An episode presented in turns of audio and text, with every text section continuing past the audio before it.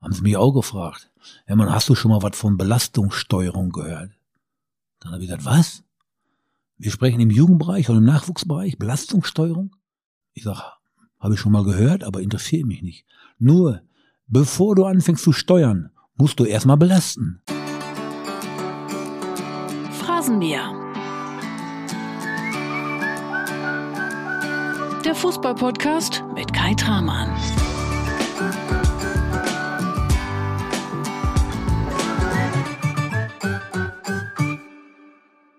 Und heute geht es weiter. Das Phrasenmäher-Feuerwerk mit Hermann Gerland. Heute hörst du Teil 2 und du ahnst es vielleicht jetzt schon ein bisschen. Ja, das wird lustig. Ja, das wird heute sehr ehrlich. Und es wird einfach unterhaltsam. Denn Hermann Gerland, der ist erneut top drauf. Wobei, na, lass es mich vielleicht eher in seinen Worten sagen, er ist top, top drauf. Denn heute sprechen wir über die Zeit von Hermann Gerland beim FC Bayern, wo er von 1990 bis 95 und dann nochmal von 2001 bis jetzt unvorstellbar gut gearbeitet hat. Er hat unfassbar viele Weltklasse-Spieler geformt. Du hörst deshalb heute Legenden wie Max Eberl, Markus Babbel und Didi Hamann, die Hermann Gerland schon zu Beginn der 90er trainiert hat und somit für den Weltfußball vorbereitet hat. Wir reden auch über die Trainerstation von Hermann Gerland in Bochum, Nürnberg, Bielefeld, Ulm und bei TB Berlin. Und na klar, wir sprechen auch über die Karriere von Hermann Gerland als Spieler. Da war er nämlich ein ziemlich harter, robuster rechter Verteidiger mit 204 Spielen für den VfL Bochum und darauf wird er heute angesprochen. Von Legenden wie Kalle Rummenigge, Atta Lamek und vielen, vielen mehr. Und Hermann Gerland verrät dir heute unter anderem auch, weshalb ein gewisser Bastian Schweinsteiger ihn mehrfach, ja mehrfach, an den Rande des Wahnsinns getrieben hat. Und ganz am Ende, ganz am Ende von der heutigen Folge 2, da erfährst du, wie Hermann Gerland seine eigenen Enkelkinder schon jetzt zu kleinen Top-Fußballern formt. Vielleicht werden sie am Ende sogar Top-Top-Fußballer. Man weiß es nicht. Das klingt auf jeden Fall nach einem ziemlich straffen Programm für die Kleinen. Und die Jungs haben die Wahl. Fußball oder Flöte spielen. Klingt nach einem fairen Angebot, oder? So, lange genug geredet. Ich wünsche dir jetzt viel Spaß mit dieser Folge. Woran auch immer du gerade denkst. Vergiss es einfach. Lass die Gedanken mal los. Gönn dir eine kleine Runde Entspannung. Denn jetzt zählt rund 90 Minuten lang nur einer.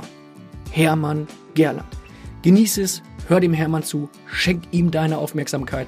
Er hat es komplett verdient. Viel Spaß in Phrasenmäher Teil 2.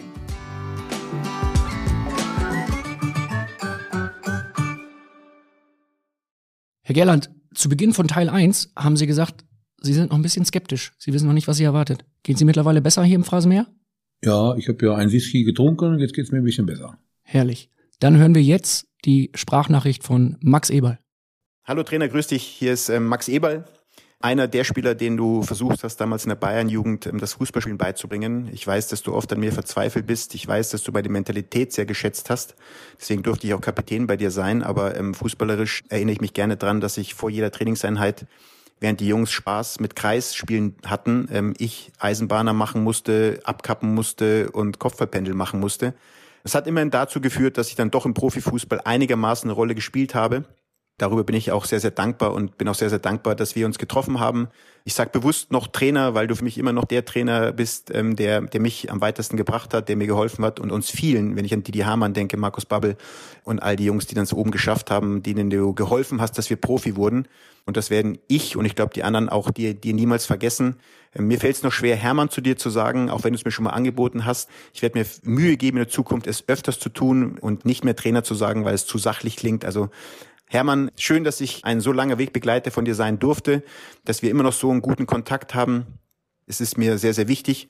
Und ähm, mich freut das sehr, dass du diese Wertschätzung und äh, diese Titel jetzt auch verdient hast in den all den Jahren bei Bayern München, die du auch verdient hast mit all deiner Arbeit, mit all deiner Akribie, mit all deiner Ehrlichkeit vor allem und vor allem mit deiner Direktheit. Und ähm, wenn ich jetzt an Direktheit denke, dann würde mir eben auch eine Frage, die mir seit Jahrzehnten auf der Seele brennt, einfach mal stellen. Trainer, Hattest du eigentlich irgendwann auch mal ein schlechtes Gewissen, dass du uns alle als Seuchenvögel und Blinde dauernd bezeichnet hast? Oder war das bei dir eigentlich dann schon wieder vergessen, als du es gesagt hattest? Das würde mich als Frage interessieren, ob da auch bei dir, auch bei deinem großen Herzen dann doch ab und zu mal auch innerlich kam, okay, vielleicht ist es nicht ganz richtig gewesen. Lieber Hermann, ähm, ich wünsche dir und deiner Familie, die ich ja auch schon sehr, sehr lange kennen darf, wirklich von Herzen alles Gute, dass ihr gesund bleibt, dass du mit deinen Enkelkindern, mit deinen Töchtern ähm, eine großartige Zeit hast, dass es dir gut geht und vor allem, dass du jetzt im weiter dem Fußball erhalten bleiben wirst. Ich weiß, du kannst nicht ohne und ich weiß, Gudrun kriegt einen Rappel, wenn du dauernd zu Hause sitzen würdest. Deswegen ähm, weiß ich, dass du weiter im Fußball arbeiten wirst und ich freue mich unglaublich drauf, wenn wir uns auf irgendeinem Sportplatz dieser Welt wiedersehen werden. Also, schöne Sendung euch und ciao. Also was war solchen Vogel und Blinder? Ne? Ich habe das nie so gemeint, wie ich es gesagt habe. Also, Aber Sie haben so es gesagt, wie ja, ich habe es gesagt. Ja klar, habe ich gesagt. Ne? Ich wollte da keinen mit beleidigen und keinen mit kränken. Da habe ich mir überhaupt keine Gedanken drüber gemacht. Da hat einer sagen, was meint der denn mit solchen Vogel? Das war so ein Sprachgebrauch. Ich kam gerade vom Fußballlehrerlehrgang und da hat das einer immer gesagt und dann fand ich das nicht so schlecht. Und dann habe ich das auch mal zu denen gesagt, aber das war nie böse gemeint, ne? sondern ist so passiert. Ist so passiert. Was gab das Vokabular von Ihnen damals noch so her? Solchen Vogel, Blinder? Ja, da habe ich häufiger gesagt. Ich weiß nicht. Rutscht dann so raus. Ja gut, das war damals nicht so schlimm. Heute ist ja natürlich eine mittlere Katastrophe. Ich habe auch hart trainiert, das hätten sie auch anführen können. Aber ich habe einfach für wichtiger gehalten, dass er versucht, den Ball besser zu behandeln, als er es konnte. Und dann durfte er halt fünf gegen zwei nicht mitspielen. Aber da war nicht als Strafe gedacht, sondern ich wollte einfach ihn fordern und fördern. Von der Einstellung her, von der Mentalität her, war er überragend, da brauchte ich mit ihm nicht zu sprechen. Aber eben von der Technik her äh, hatte er Probleme. Und äh, man muss eben erkennen, was braucht der einzelne Spieler und dann muss man eben das üben, was man nicht kann. Und für ihn gilt für jeden anderen auch, Übung macht den Meister. Sie haben ihn damals dann vom FC Bayern zum VfL Bochum transferiert, ne? Das war ein Alleingang von Ihnen, oder? Ja, nein, das ist immer so, dass ich immer in Absprache mit Bayern. Das heißt, ich werde nie irgendetwas machen, wo der FC Bayern darunter leidet oder wo der nicht mit einverstanden ist, sondern das sind immer Absprachen gewesen. Und dann habe ich äh, für ihn einen Verein gesucht, äh, wo er spielen kann. Und dann habe ich mit Bochum gesprochen und dann ist er nach Bochum gewechselt. Dann habe ich meine Sekretärin damals, Christa Terno, habe ich mitgeteilt. Ich sage, Christa, der Max kommt, kümmere dich um ihn. und habe ihm gesagt, da ist Verkehrer, da war die Eisdiele, da kannst du hingehen und dich treffen.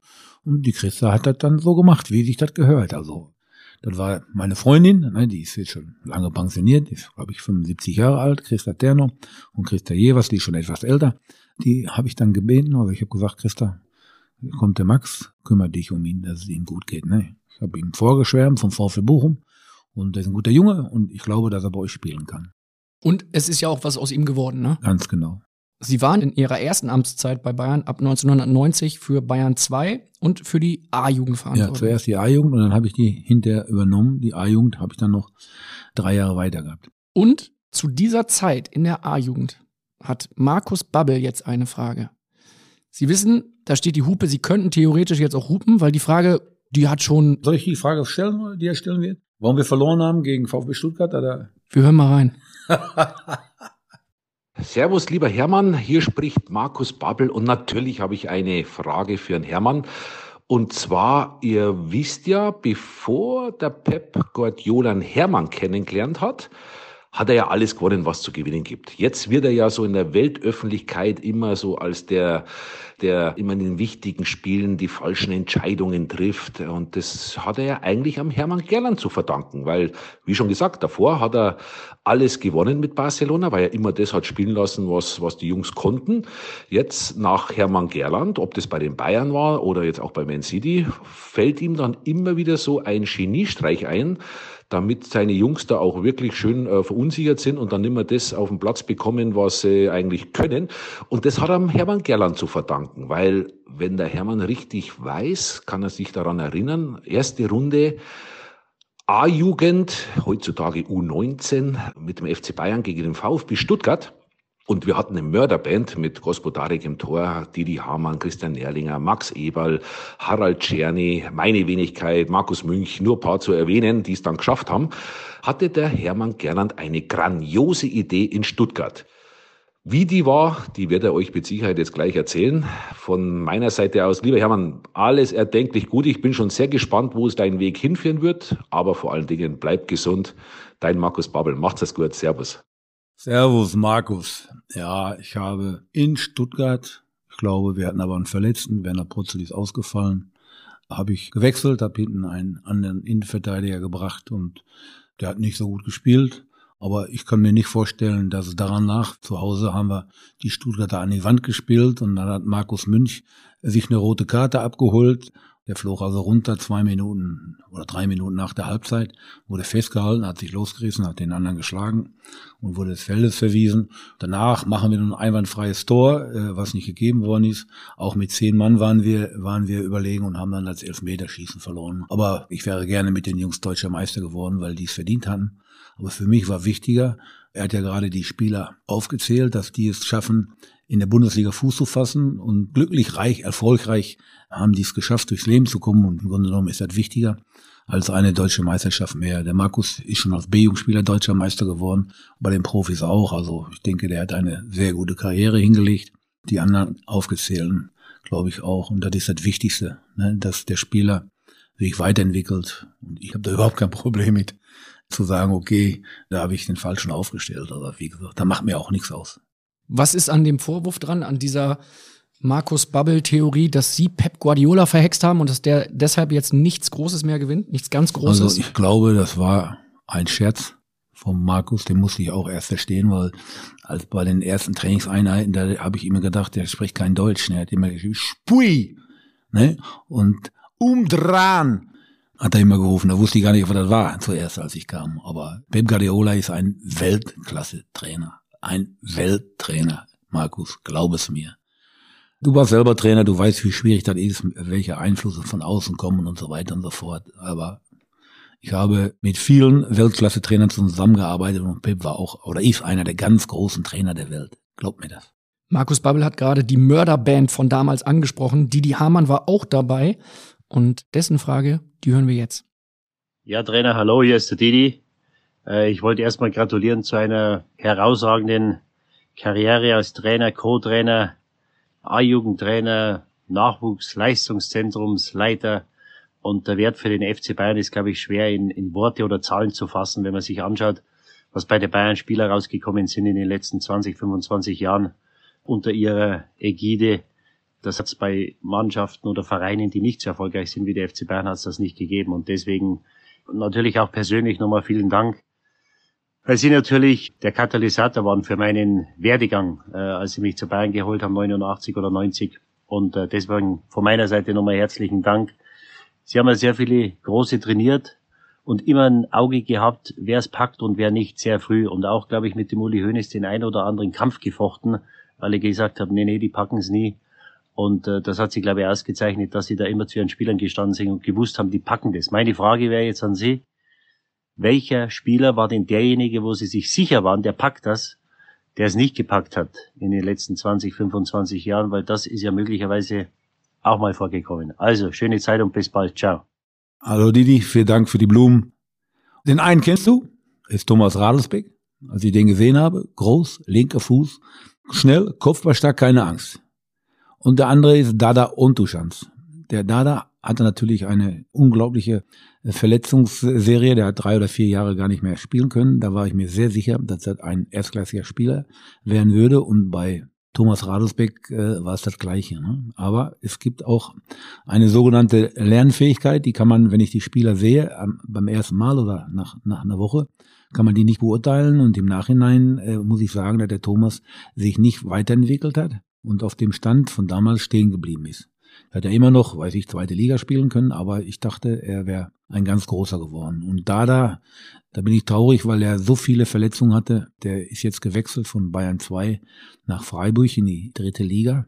Ich hoffe, wenn er gesund bleibt, dass er noch schaffen wird. Aber wenn du in dem Alter schon so lange verletzt bist, ist das schwierig, wieder richtig auf die Beine zu kommen. Und Thomas hatte, glaube ich, kurz bevor ich gekommen bin, hat er auch äh, einen Kniescheibenschaden gehabt, also ein 5 Mark großes Stück von der Kniescheibe war da rausgesprungen. Kann sein, dass ihn das auch arg limitierte. Aber das waren die beiden, wo ich geglaubt habe, das wären äh, Bundesligaspieler, die es nicht geworden sind. Sie haben ein unglaubliches Gedächtnis, ne? Ja, ich kann, was ich früher war, das äh, Baldi besser als was vor zwei Wochen war. Manchmal vielleicht auch ganz gut, ne? In der heutigen Zeit. Ja, wenn es beim FC Bayern zu Ende geht oder so. Ja, aber wie gesagt, Didi war ja, habe ich ja vorhin schon mal erzählt, dass er unvorstellbar gut war als Jugendspieler, von mir auch härter angefasst worden ist als die anderen, weil ich einfach sah, dass er ja besser ist. Und die musst du härter anpacken. Markus Babbel war ein exzellenter Spieler. Markus Münch, Christian Nerlinger. Harald Czerny, ein schneller Spieler. Max von der Bereitschaft her optimal. Tobi Hager war auch gut. Der hatte auch das Zeug dazu, Profi zu werden. Ich weiß nicht, ob der Lebenswandel in der den Ausschlag gegeben hat. Er war sehr schnell, war technisch gut. Der Vater war Turnlehrer beim, beim VfL Bochum, nicht Turnlehrer, sondern im Vorstand der Turner. Der war super gedehnt, war sehr schnell, fußballisch gut, aber so den richtigen Biss, den hat er nicht gehabt, sonst hätte er auch die Möglichkeit gehabt, erste Liga zu spielen. Ne? Der hat im, im Pokalspiel hat er gegen Mario Basler gespielt und von dem war nichts zu sehen. Ne? Aber hinterher bin ich weggegangen und der war noch da. Ich weiß nicht, ob er so verbissen war, um Profi zu werden, aber der hätte auch große Möglichkeiten gehabt. Die Spieler wie Didi Hamann, wie Max Eberl, die respektieren sie unglaublich, ne? Didi Hamann sieht sie, Max Eberl hat irgendwie immer noch ein bisschen Probleme damit, Hermann zu sagen. Schönes Gefühl für sie? Jeder kann zu mir sagen, was er will. Ne, nur wenn er sagt, du Arschloch, dann muss er aufpassen. Dann gibt's eine zurück, oder was? Ja, wahrscheinlich. Gut, das merke ich mir für die nächsten Stunden. Wie hart ist es eigentlich für Sie, wenn Sie einem Talent sagen müssen, das reicht nicht?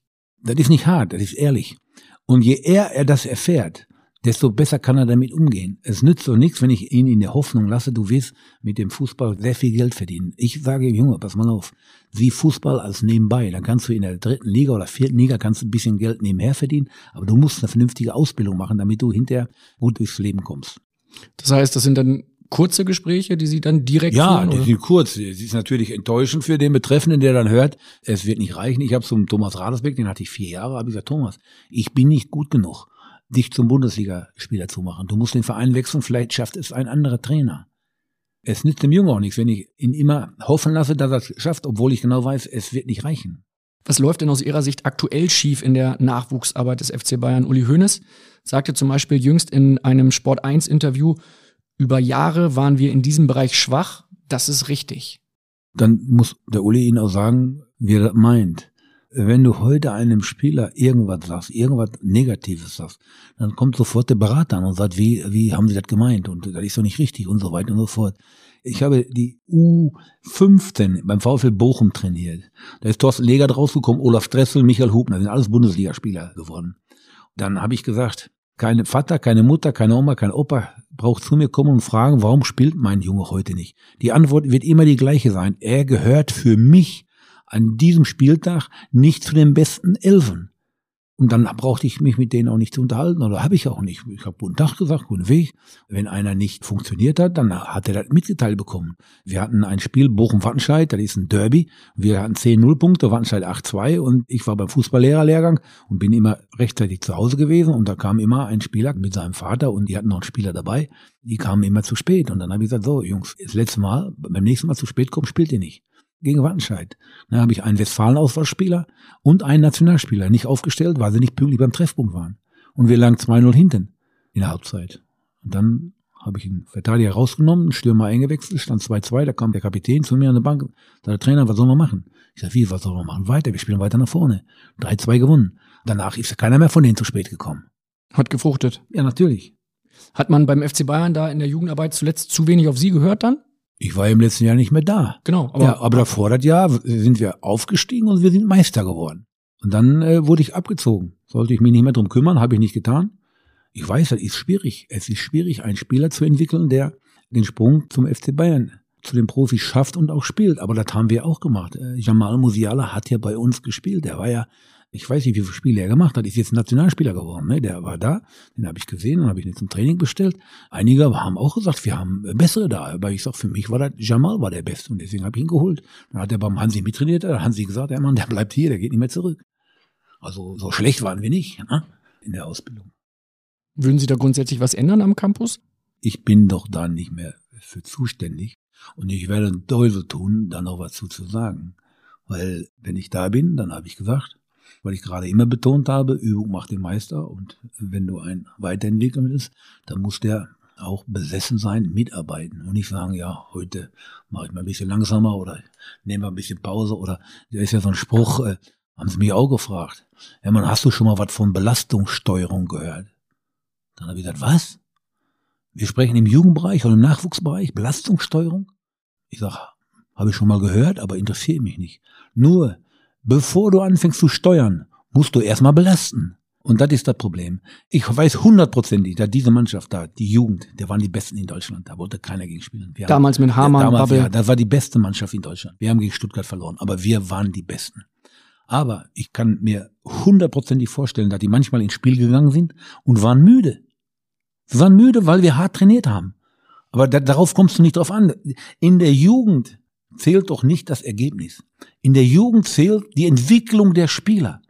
Und dann verliere ich mal lieber, einmal weil ich müde war, aber wir haben natürlich auch zehn Spiele gewonnen, weil die anderen nicht mehr äh, wussten, wo sie hinlaufen sollen, weil wir total überlegen waren. Und ich kriege also Rückmeldungen von Stefan Buck, der halt auch bei uns ist, jetzt bei uns auch im Nachwuchs tätig. Der war in, im Pfullendorf, der, sagt der Trainer, wir wollten euch treten, wir wollten alles machen, aber wir kamen gar nicht in die Zweikämpfe. Ihr wart so überlegen, ihr habt den Ball laufen lassen, wir sind da rumgelaufen wie kleine Kinder. Also da lasse ich überhaupt nicht gelten, Belastungssteuerung und so weiter. Die müssen Obacht geben. Ne? Demnächst wird nur noch gesteuert, ne? Haben wir nur noch Steuermänner da. Sie müssen sich vorstellen, überlegen Sie mal, wie viele Spieler, wenn elf Mann spielen, elf mal 18, sind keine 200, die spielen am Wochenende in der ersten Liga, wenn nicht ausgewechselt wird. Und davon sind 100 Kollegen, die aus dem Ausland kommen. Das heißt nur 100 Deutsche. Jetzt überlegen Sie mal, wie viele äh, Leute wir, wie viele Menschen wir haben und wie viele äh, Spieler in der ersten Bundesliga davon spielen. Dafür muss man doch hart arbeiten, um dahin zu kommen. Entweder man hat gewaltiges Talent, Ne, dann muss man nicht ganz so viel arbeiten. Aber wenn ich jetzt sehe, was aus Max Eber geworden ist, der so talentiert war, wie ich früher war, aber der mit der Einstellung das geschafft hat, das geht ja auch. Aber da muss ich besessen sein und muss arbeiten. Ne? Ich war immer besessen und ich war zu verbissen, als ich die Jungs trainiert habe. Ne, jetzt bin ich lockerer geworden. Ne? Jetzt brauche ich keinem mehr was zu beweisen. Ne? Wenn ich sage, dieser Spieler ist gut, dann kommen ein paar dumme, ein paar dumme Menschen kommen dann und sagen, der ist nicht gut. Sie haben ja im Bayern Nachwuchs mit unfassbar vielen Spielern zusammengearbeitet und auch mit sehr vielen verschiedenen Nationalitäten. Einer, den Sie dort trainiert haben, ist bosnischer Nationalspieler geworden und trägt den Namen Zvetschke Misimovic. Und den hören wir jetzt. Servus, Trainer. Danke für alles, was Sie für mich gemacht haben in der Karriere. Was ich Sie immer schon mal fragen wollte, ob Sie jemals in Ihrer langen Karriere einen so laufstarken und so schnellen Spieler wie mich trainiert haben. Liebe Grüße, Zwetschke. Ah, Zwetschke, das fällt mir schwer. Wie soll ich das beurteilen? Ich glaube, du hast alles das aufgezählt, was du nicht hattest. Aber das war nicht so viel, ne? Schnelligkeit, ausdauermäßig warst du hinter auf einem Top-Niveau. Und du hattest eins, du konntest Bälle spielen. Ich habe nur noch einen Spieler gehabt, der das konnte. Da war Andrzej Iwan aus Polen der konnte die Bälle spielen wie du. Der Stürmer ist gestartet und der Ball war auf einmal da, wo der Stürmer hingelaufen ist. Das heißt, du hattest unvorstellbare technische Fähigkeiten und du weißt ganz genau, ich habe dich nur dann auf die Waage gestellt, wenn du ein schlechtes Spiel gemacht hattest. Und ich war mir sehr sicher, wenn du ein schlechtes Spiel gemacht hattest, dass du über 80 Kilo gewogen hast. Und deshalb habe ich dich laufen lassen. Aber im Training, die lockere Art, ich habe sehr viel Spaß mit dir gehabt, wenn ich das auch nicht so gezeigt habe. Aber du warst immer ein Unikum, du hast immer einen guten Spruch drauf gehabt. Wenn ich dich ausgeschimpft habe, will ich den dicken Arsch, ne, du fauler Sack. dann hast du gesagt, hey Trainer, ich habe noch 14 Tage Zeit, bis es losgeht. Ne? Also, wie soll ich sagen? Ich habe mich immer gefreut, dich zu sehen. Ich war natürlich sauer und enttäuscht, wenn du zu schwer warst und schlecht gespielt hast. Und du weißt ja, dass ich dich mehrfach untergebracht habe. Beim ersten Mal wollte dein Vater Geld haben, aber so viel Geld konnte ich ihm nicht bieten. Dann Wofür wollte er Geld haben? Ja, damit der Zwetschke noch ein Jahr bei mir bleibt. Ich habe gesagt, Zwetschke, ich brauche noch ein Jahr, dann habe ich dich fertig für die Bundesliga und ich helfe dir hinzukommen.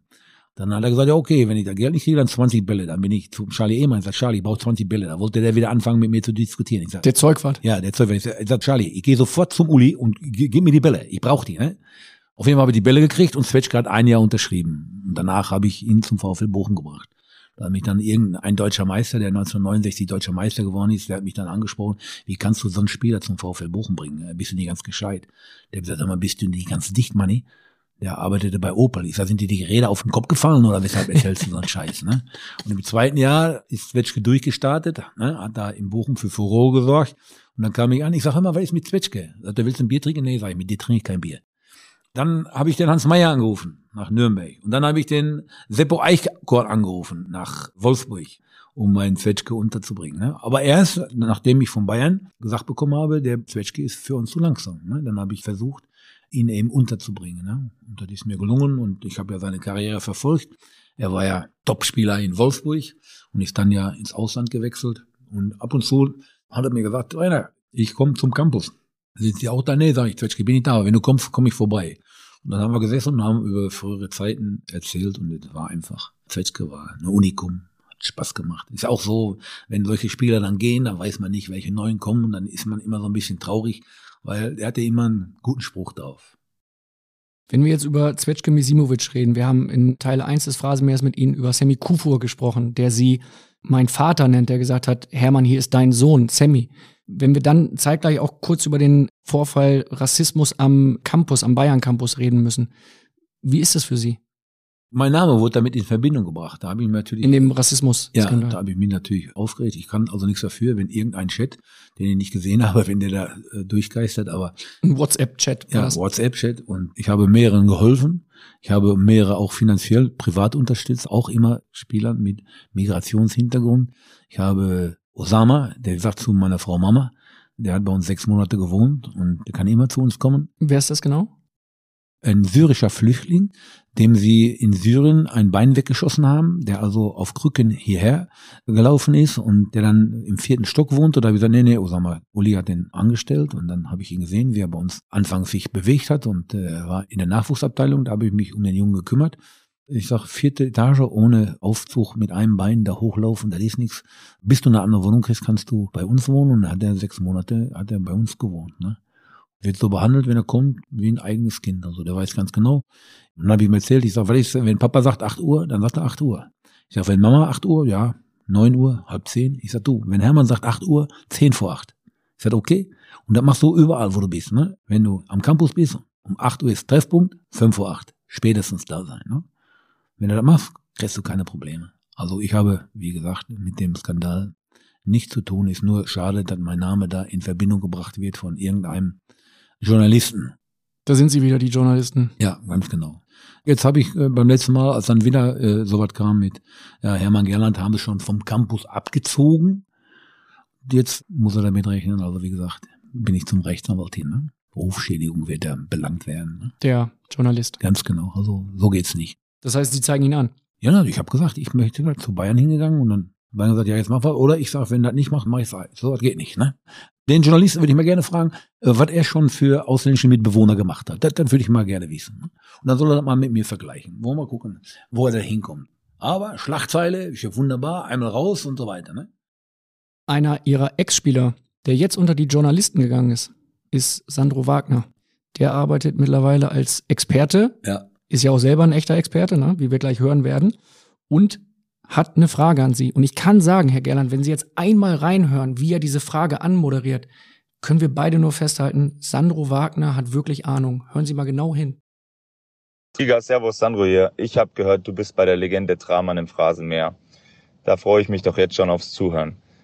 Wir haben uns ja vor ein paar Wochen schon gesehen und ich freue mich, wenn du wie besprochen bei der U19 in Haching mal zuschaust beim Training und mir ein paar Tipps gibst, wie man sich als Trainer noch besser verhält.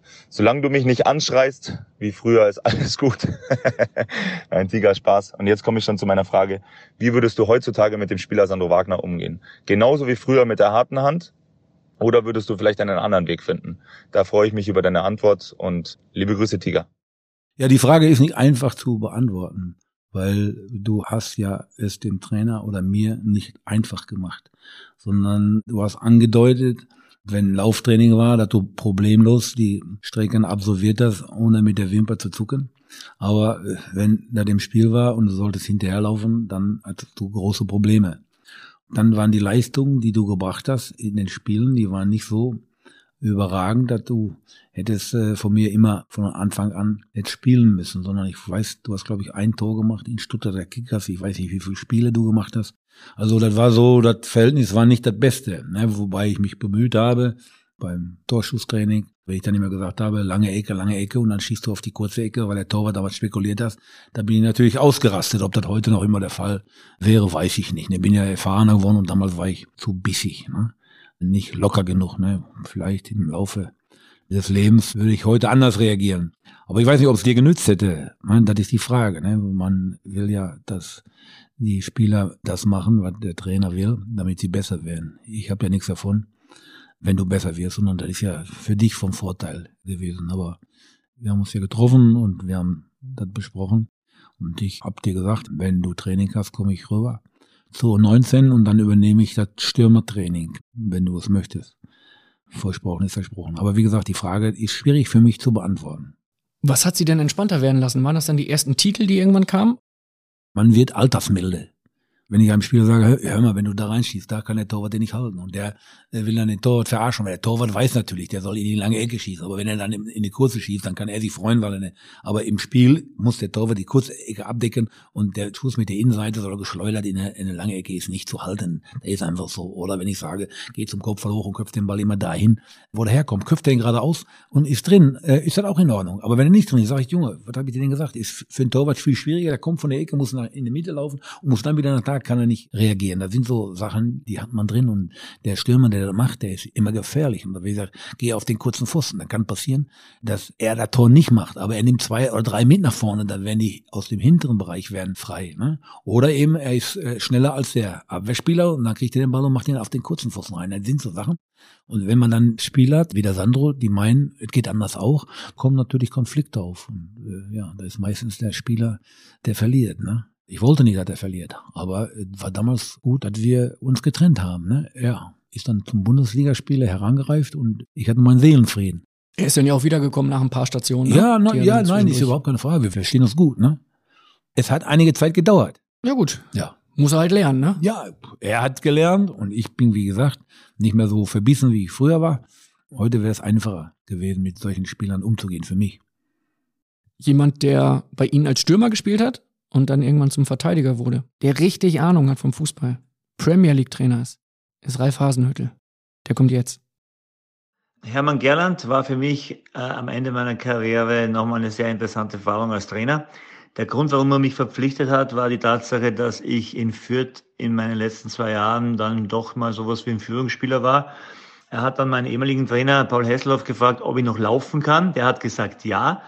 Ich habe auch gesagt, ja, wenn ich gewusst hätte, was er unter Laufen versteht, hätten wir beide Nein sagen müssen. Dementsprechend war das erste Jahr für mich dann doch ja, überraschend eine, eine ziemliche Qual, weil ich natürlich äh, das Pensum nicht gewohnt war. Nichtsdestotrotz hat er einmal einen Preis bekommen von der Stadt München oder als Trainer des Jahres, als Münchner Trainer des Jahres. Er hat den Preis nicht angenommen und hat uns das dann erzählt im Kabinentrakt. Ich lag gerade auf der Massagebank und dann hat er mal kurz überlegt, hat gesagt, Moment, also ich muss jetzt nochmal anrufen und sagen, ich nehme den Preis doch an, wenn ich es schaffe, Ralf Hasenhüttel fit zu machen. Daraufhin haben wir natürlich alle gelacht. Ich übrigens auch, weil ich, wie gesagt, das in meinen letzten zwei Jahren nicht mehr so ernst genommen habe. Und so ist natürlich hier eine Anekdote nach der anderen ins Rollen gekommen. Insgesamt muss ich sagen, ja, ich trotzdem sehr, sehr dankbar. Ich habe von ihm noch sehr viel gelernt, was es heißt, äh, bei Bayern München zu sein, für Bayern München zu spielen.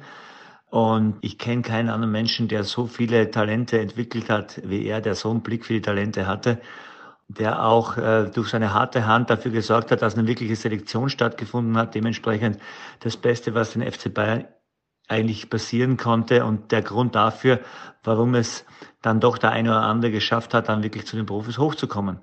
Ein hervorragender Trainer, hervorragender Mensch, ein Unikat, das man so im Fußball heute nur mehr ganz selten findet. Eins habe ich noch vergessen, äh, in meinem zweiten Jahr, als wir dann Regionalligameister geworden sind und vorne im Sturm für mich kein Platz mehr, weil dort äh, Misimovic und Guerrero jeder, glaube ich, 20 Tore geschossen hat, habe mich dann kurzerhand zum Innenverteidiger umfunktioniert. Und da musste ich dann neben Saba in der Innenverteidigung spielen.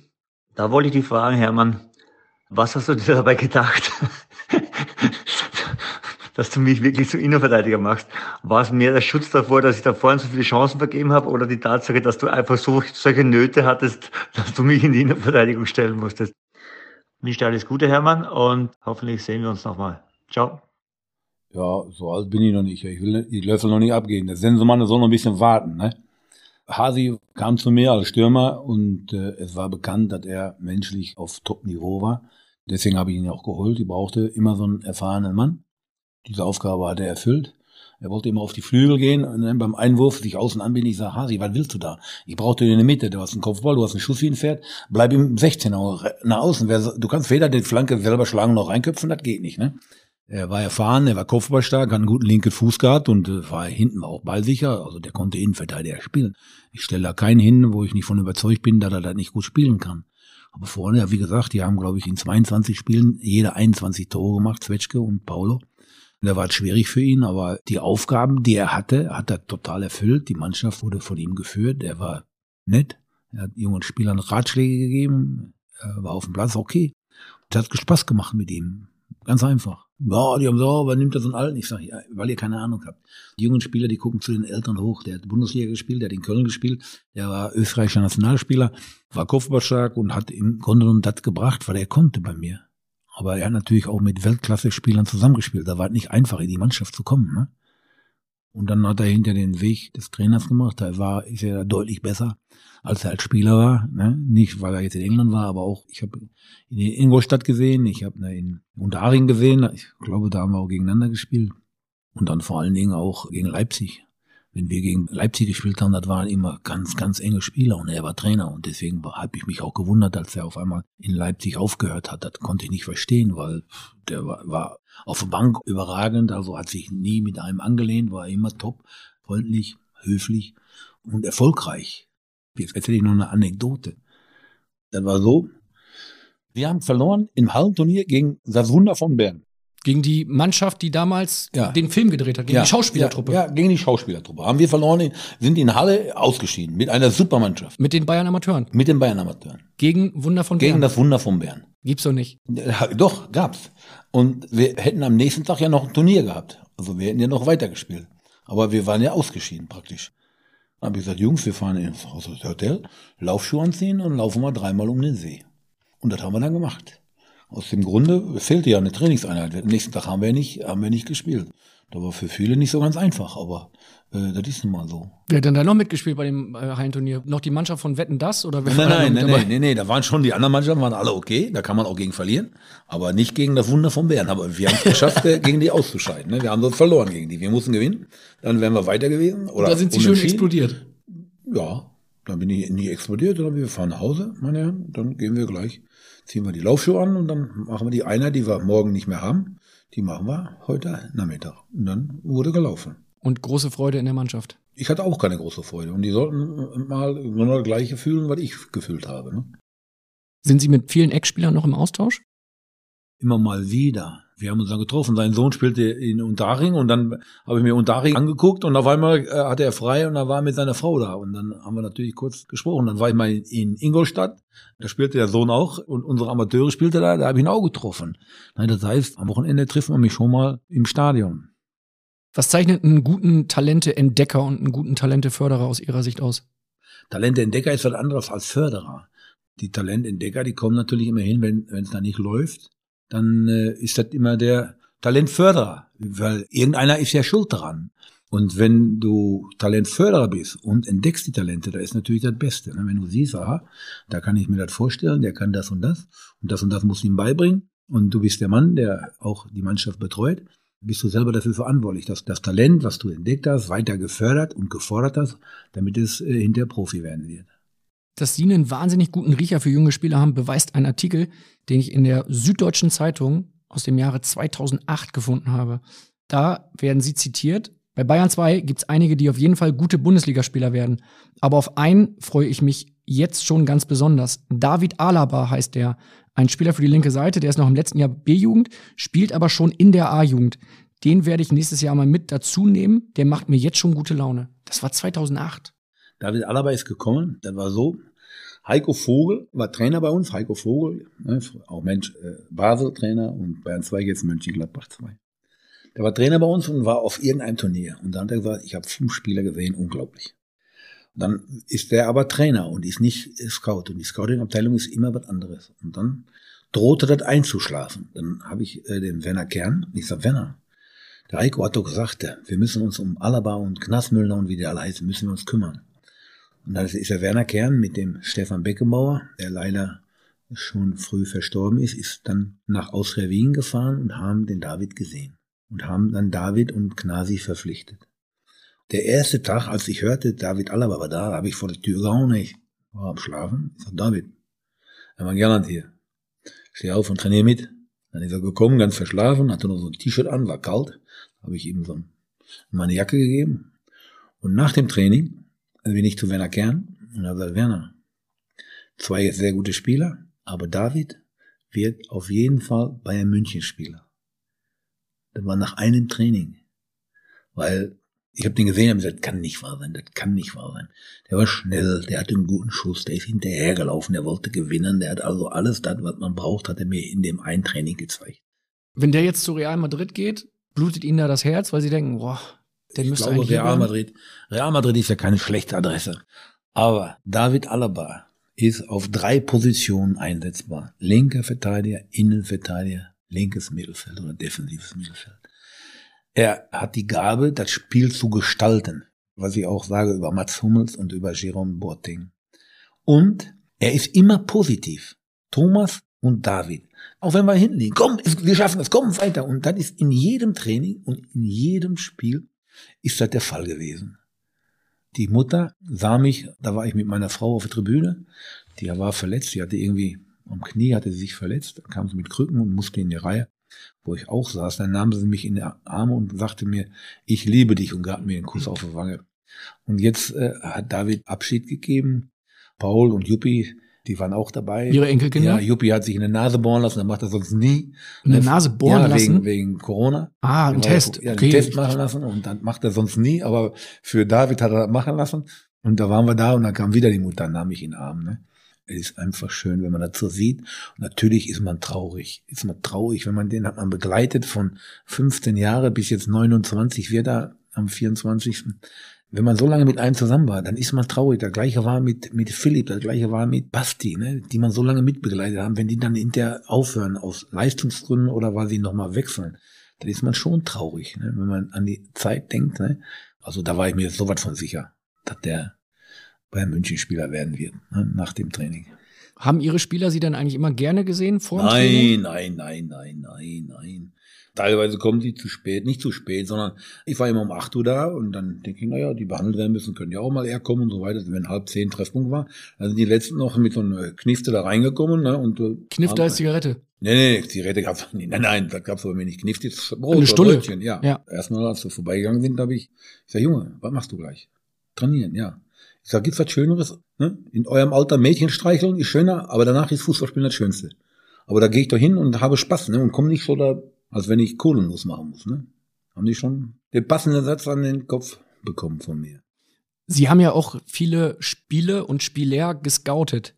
Stimmt es, dass Sie mal auf Wunsch von Uli Hoeneß im feinen Zwirn anreisen mussten nach Südamerika? Ja, nach Kolumbien, ja. Ich soll nicht mit Birkenstock-Schuhe erscheinen. Er würde mir Schuhe kaufen. Und dann bin ich da hingekommen, mit Anzug, haben sie alle kaputt gelacht. Die saßen da mit einer Turnhose, sonst nichts, und hatten so Plastiktüten und Wasser da drin. Und dann hat mir hinterher hat mir einer die Plastiktüte mit Wasser auf die Birne gehauen. Ne? Und ich saß da mit meinem Anzug, mit Jacke und mit Lackschuhen saß ich da und hab gesagt, hey, heute wäre das passender gewesen, wenn du die, deinen Birkenstock angehabt hättest. Sie haben damals Adolfo Valencia gescoutet. Ja, und dann habe ich gesagt, die Abwehrspieler in Kolumbien sind nicht mit denen von in Europa zu vergleichen. Ihr müsst den sehen, wenn er in Europa ist. Und dann hat er, glaube ich, ein äh, Spiel gemacht gegen Frankreich, ist eingewechselt worden und hat in dem Spiel drei Tore gemacht. Und da war Erich Rebeck da. Und dann äh, wurde Adolfo verpflichtet. Ne? Eltren. Eltren. Ja, so schlecht war der nicht, ne? Der hatte Werbung. Hallo, mein Name ist Elisabeth Kraft und ich bin Wissenschaftsredakteurin bei Welt. Im Podcast Aha, 10 Minuten Alltagswissen, beantworten wir Alltagsfragen aus dem Bereich der Wissenschaft. Was passiert im Hirn, wenn wir altern? Können wir zu lange schlafen und gibt es den Post-Holiday Blues wirklich? Um diese Fragen zu beantworten, sprechen wir mit Expertinnen und Experten, die uns helfen, die Welt noch besser zu verstehen. Immer dienstags und donnerstags bei Welt und überall, wo es Podcasts gibt. Werbung Ende. Schon einige Tore geschossen. Ne? Wenn Sie anreisen in Lackschuhen und äh, im feinen Zwirn, gab es aber keine Krawatte, die sie umhat, ne? Ich weiß nicht, ob ich Krawatte um hatte, aber ich glaube nicht. Das ist nicht so ihr Ding, oder? Nee, nee, Krawatte. Ich habe noch nie mal bei der Hochzeit Krawatte umgehabt. Ich war ja, hab Bankaufmann gelernt und wenn ich unten am Schalter war, musste ich Krawatte tragen. Das war so nicht mein Ding. Und als ich oben war, dann habe ich keine Krawatte getragen. Wenn Sie erzählen und über Ihre letzten Jahre so berichten, Sie waren ja jedes Wochenende unterwegs, sind durch die Welt gereist. Ihre Familie, Ihre Frau, die hat ganz schön zurückstecken müssen in der Zeit, ne? Was heißt zurückstecken? Die hat doch gewusst, auf was sie sich einlässt. Wenn ein Fußballer heiratet, dann ist halt klar, dass der am Wochenende was zu tun hat. Wir haben die Ausbildung begonnen, begonnen 1971. Zum Bankkaufmann und zur Bankkauffrau. Ja, früher war meine Frau Bankkaufmann, heute ist sie Bankkauffrau. Da haben wir uns kennengelernt. Wer weiß, wenn ich immer zu Hause geblieben wäre, ob wir noch zusammen wären. Das kann ja sein, ne? wenn man immer zu Hause geht, ist, dass man sich dann auf die Nerven geht. Aber bisher ist alles gut gegangen. Dann äh, unterschreiben Sie mal lieber schnell beim DFB oder so. sie hat er nicht so einfach gehabt. Sie war ausschließlich für die Kinder verantwortlich, aber das hat sie großartig gemacht. Ja, alle drei Töchter sind was geworden, beruflich, menschlich sind sie auch okay. Neulich hat meine Tochter schon etwas länger her, da war sie schon verheiratet. Da gab es auch irgendwie eine unterschiedliche Auffassung. Dann hat der Papa, ich habe schon gedacht, du sagst wieder ab nach oben, ne? Weil früher, wenn das so war, die, die Küken sind ja immer schlauer als die Henne. Dann habe ich irgendwann gesagt, Jungs, äh, Mädchen, jetzt reicht, ne? Ab nach oben, ne? Ich will darüber nicht mehr diskutieren mit euch. Aber im Grunde genommen hat sie die Erziehung, hat sie gemacht, ne? Ihre Frau? Meine Frau, ja klar. Die hat alles im Griff. Und die war ein Punkt besser als ich. In der Ausbildung? In der Ausbildung war sie ein Punkt besser. Allerdings war ich schon Profi da. Und äh, wir haben so einen internen Unterricht gehabt und da hat es mich schon genervt immer. Die war immer die Erste, die abgegeben hat und ich immer die Zweite. Das gibt's so gar nicht. Ist die bekloppt, die Alte. Und dann wollte ich schon mal hingehen und ein leeres Blatt abgeben, damit ich nur Erster werde. Ne? Aber das war gut, dass die mich geheiratet hat, muss ich sagen. Gute Wahl, ne? Ja, ja. Der hat dann mit mir ausgehalten. Wie gesagt, 50 Jahre im nächsten Monat. Ich denke, die nächsten paar Jahre wird es auch noch schaffen. Sprechen wir mal über Ihren Werdegang, über Ihre Kindheit. Sie hatten früh Ihren Vater verloren ja. und haben drei jüngere Geschwister, die Sie dann zusammen mit Ihrer Mutter dann verantwortlich großgezogen haben. Ja, das ist übertrieben. Natürlich, der Papa ist gestorben. Da war ich neun Jahre und meine Schwester war acht und die andere war sechs und der Kleine war drei. Und das war nicht einfach. Bergarbeitersiedlung, viele Kinder. Dann Papa nie da. Und wir waren alle ein bisschen wild. Wir hatten, weiß ich, 52 Quadratmeter Wohnung, wenn wir alle zu Hause waren. Die Mama, die ist verrückt geworden. Ne? Die Mama musste für uns putzen gehen, um ums groß zu ziehen. Und da war, wie gesagt, nicht einfach. Ich äh, konnte Fußball spielen, weil mein Kumpel Martin, Martin Fischer, wohnte auf der gleichen Straße, war drei Jahre älter als ich. Vater war Ingenieur, denen ging es halt deutlich besser.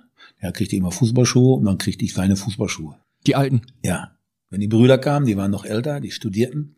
Und wenn die mit uns gespielt haben, dann gab's auch immer hinter Eis. Das glaubt man nicht. Heute sagt er Eis, jeder kann Eis kaufen, ist klar. Aber bei uns gab's kein Eis. Und Fußball war das Schönste. Und äh, Martin war einer von den wenigen, die einen Ball hatten. Und der war mal sechs Wochen, war er irgendwie, in den Sommerferien war er irgendwo zur Kur oder sowas. Und dann hatten wir keinen Ball. Da war ja die größte Katastrophe. Und wir haben auch immer zusammengespielt. Und wir haben auch hinterher zusammen gegen den deutschen Meister, den ersten deutschen Meister, war VfL Bochum 1969. Und ich habe für Weidmar gespielt. Ich habe als 14-Jähriger schon gegen die A-Jugend gespielt. 4-0 verloren. Später wurde, wurde die Mannschaft wurde deutscher Meister. 5-3 gegen Saarbrücken nach Verlängerung. 1969.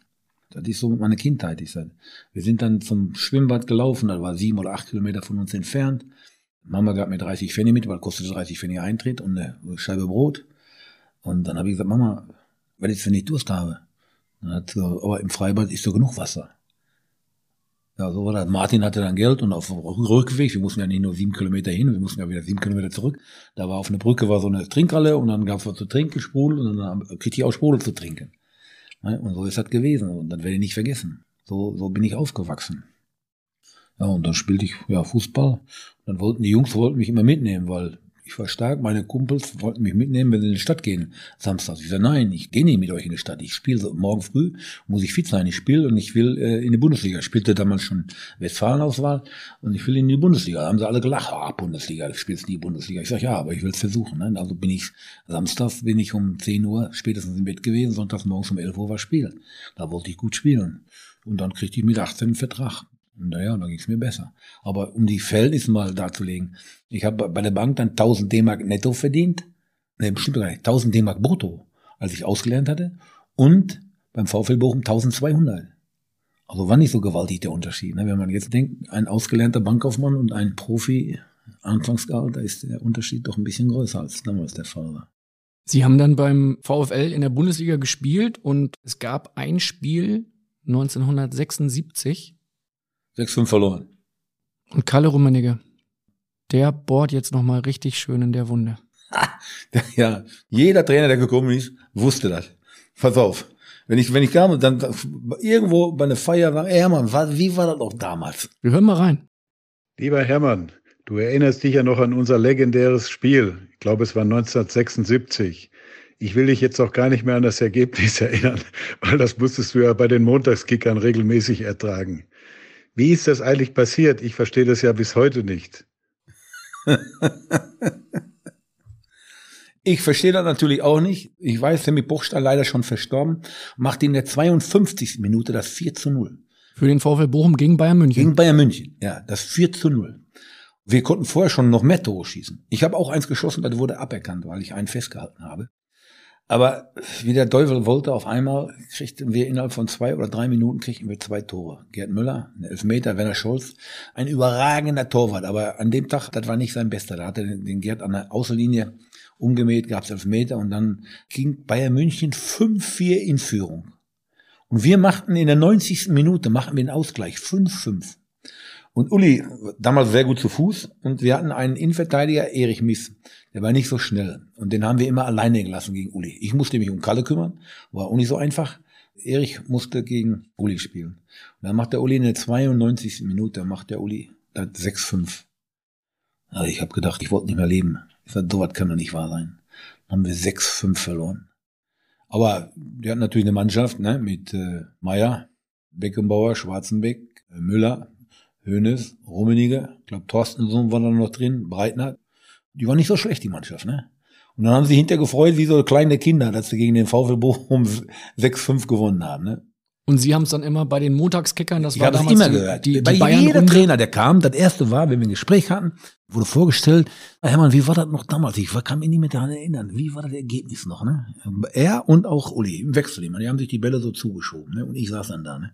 Hab gesagt, nee, nee, nee, nee, nee, nee. Ich hätte Auszeit genommen. Ich hätte gesagt, als Trainer hätte ich gesagt, einer schmeißt sich auf Erde und dann ne, hätte ihn einmal Wasser genommen, eine über die Birne gekippt und sagt, hey, Jungs, wir müssen Obacht geben. Ne? Das Spiel droht zu kippen. Wir müssen aufpassen hin. Aber das Kuriose ist, dass jedes Mal, wenn wir hinter in Führung waren und wenn wir gespielt haben, kam mir das, Herr Hermann, du weißt, wir müssen vorsichtig sein. Du hast einmal 4-0 geführt und 6-5 verloren. Ich sag, wir müssen vorsichtig sein. Ne? Das ist immer im Hinterkopf gespeichert, solch ein Spiel. Eine Lehre Weil da glaubt Leben, man ja ne? nicht 4-0. Aber die Nationalmannschaft hat ja auch mal 4-0 geführt gegen Schweden. Und die haben dann 4-4. 4-4 gespielt. Ne? Im Berliner Olympiastadion. Ja, aber jetzt ist die Nationalmannschaft natürlich anders bestückt. Und Bayern München war damals auch mit lauter Weltklasse-Spielern bestückt. Ne? Lauter Weltklasse-Spieler.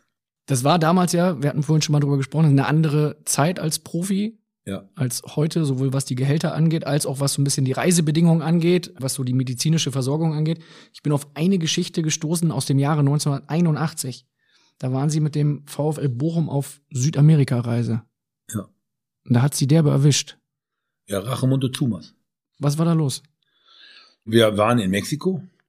Ich habe einmal alles gegessen. Ne? Wie früher, was auf dem Tisch kam, habe ich gegessen. Auch Salate. Auf jeden Fall wollten wir am Skat spielen. Werner, Werner Scholz, Torwart, ein super Torwart, noch einer und ich. Dann habe ich gesagt, Jungs, ich muss mal eben auf die Toilette. Ja, und dann bin ich auf Toilette gegangen und bin nie mehr wiedergekommen. Also ich Fieber, Schüttelfrost, Durchfall, kann man sich überhaupt nicht vorstellen. Haben sie mich in Costa Rica zurückgelassen, weil sie mussten weiterfliegen. Und dann bin ich in Costa Rica geblieben, bis ich wieder aus dem Krankenhaus entlassen worden bin. In der Bildzeitung vom 28.04.1981 stand, im Hospital von San Jose, Ja. in Klammern Costa Rica, wird Bochums Hermann Gerland täglich mehrmals von der deutschen Kolonie besucht. Nach einer Magen- und Darminfektion konnte er nicht mit seinem VfL nach Mexico City fliegen. Ja, war das stimmte. Wie sind sie dann wieder weitergekommen? Wie sind sie wieder nach Bochum gekommen? Ja, nee, nee, die kamen zurück und ich bin irgendwo hingeflogen und äh, wir haben dann in Tulsa, haben wir noch äh, gespielt und dann habe ich auch wieder gespielt nach zehn Tagen. War ich ein bisschen schlanker. Aber Fieber, Durchfall, das war nicht so angenehm, muss ich sagen. Ne?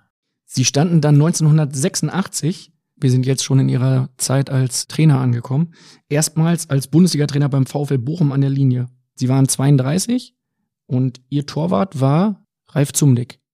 Besser bekannt als Katze. Ja. Und Katze Zumdick, den hören wir jetzt. Und der hat eine lustige Geschichte im Gepäck. Katze.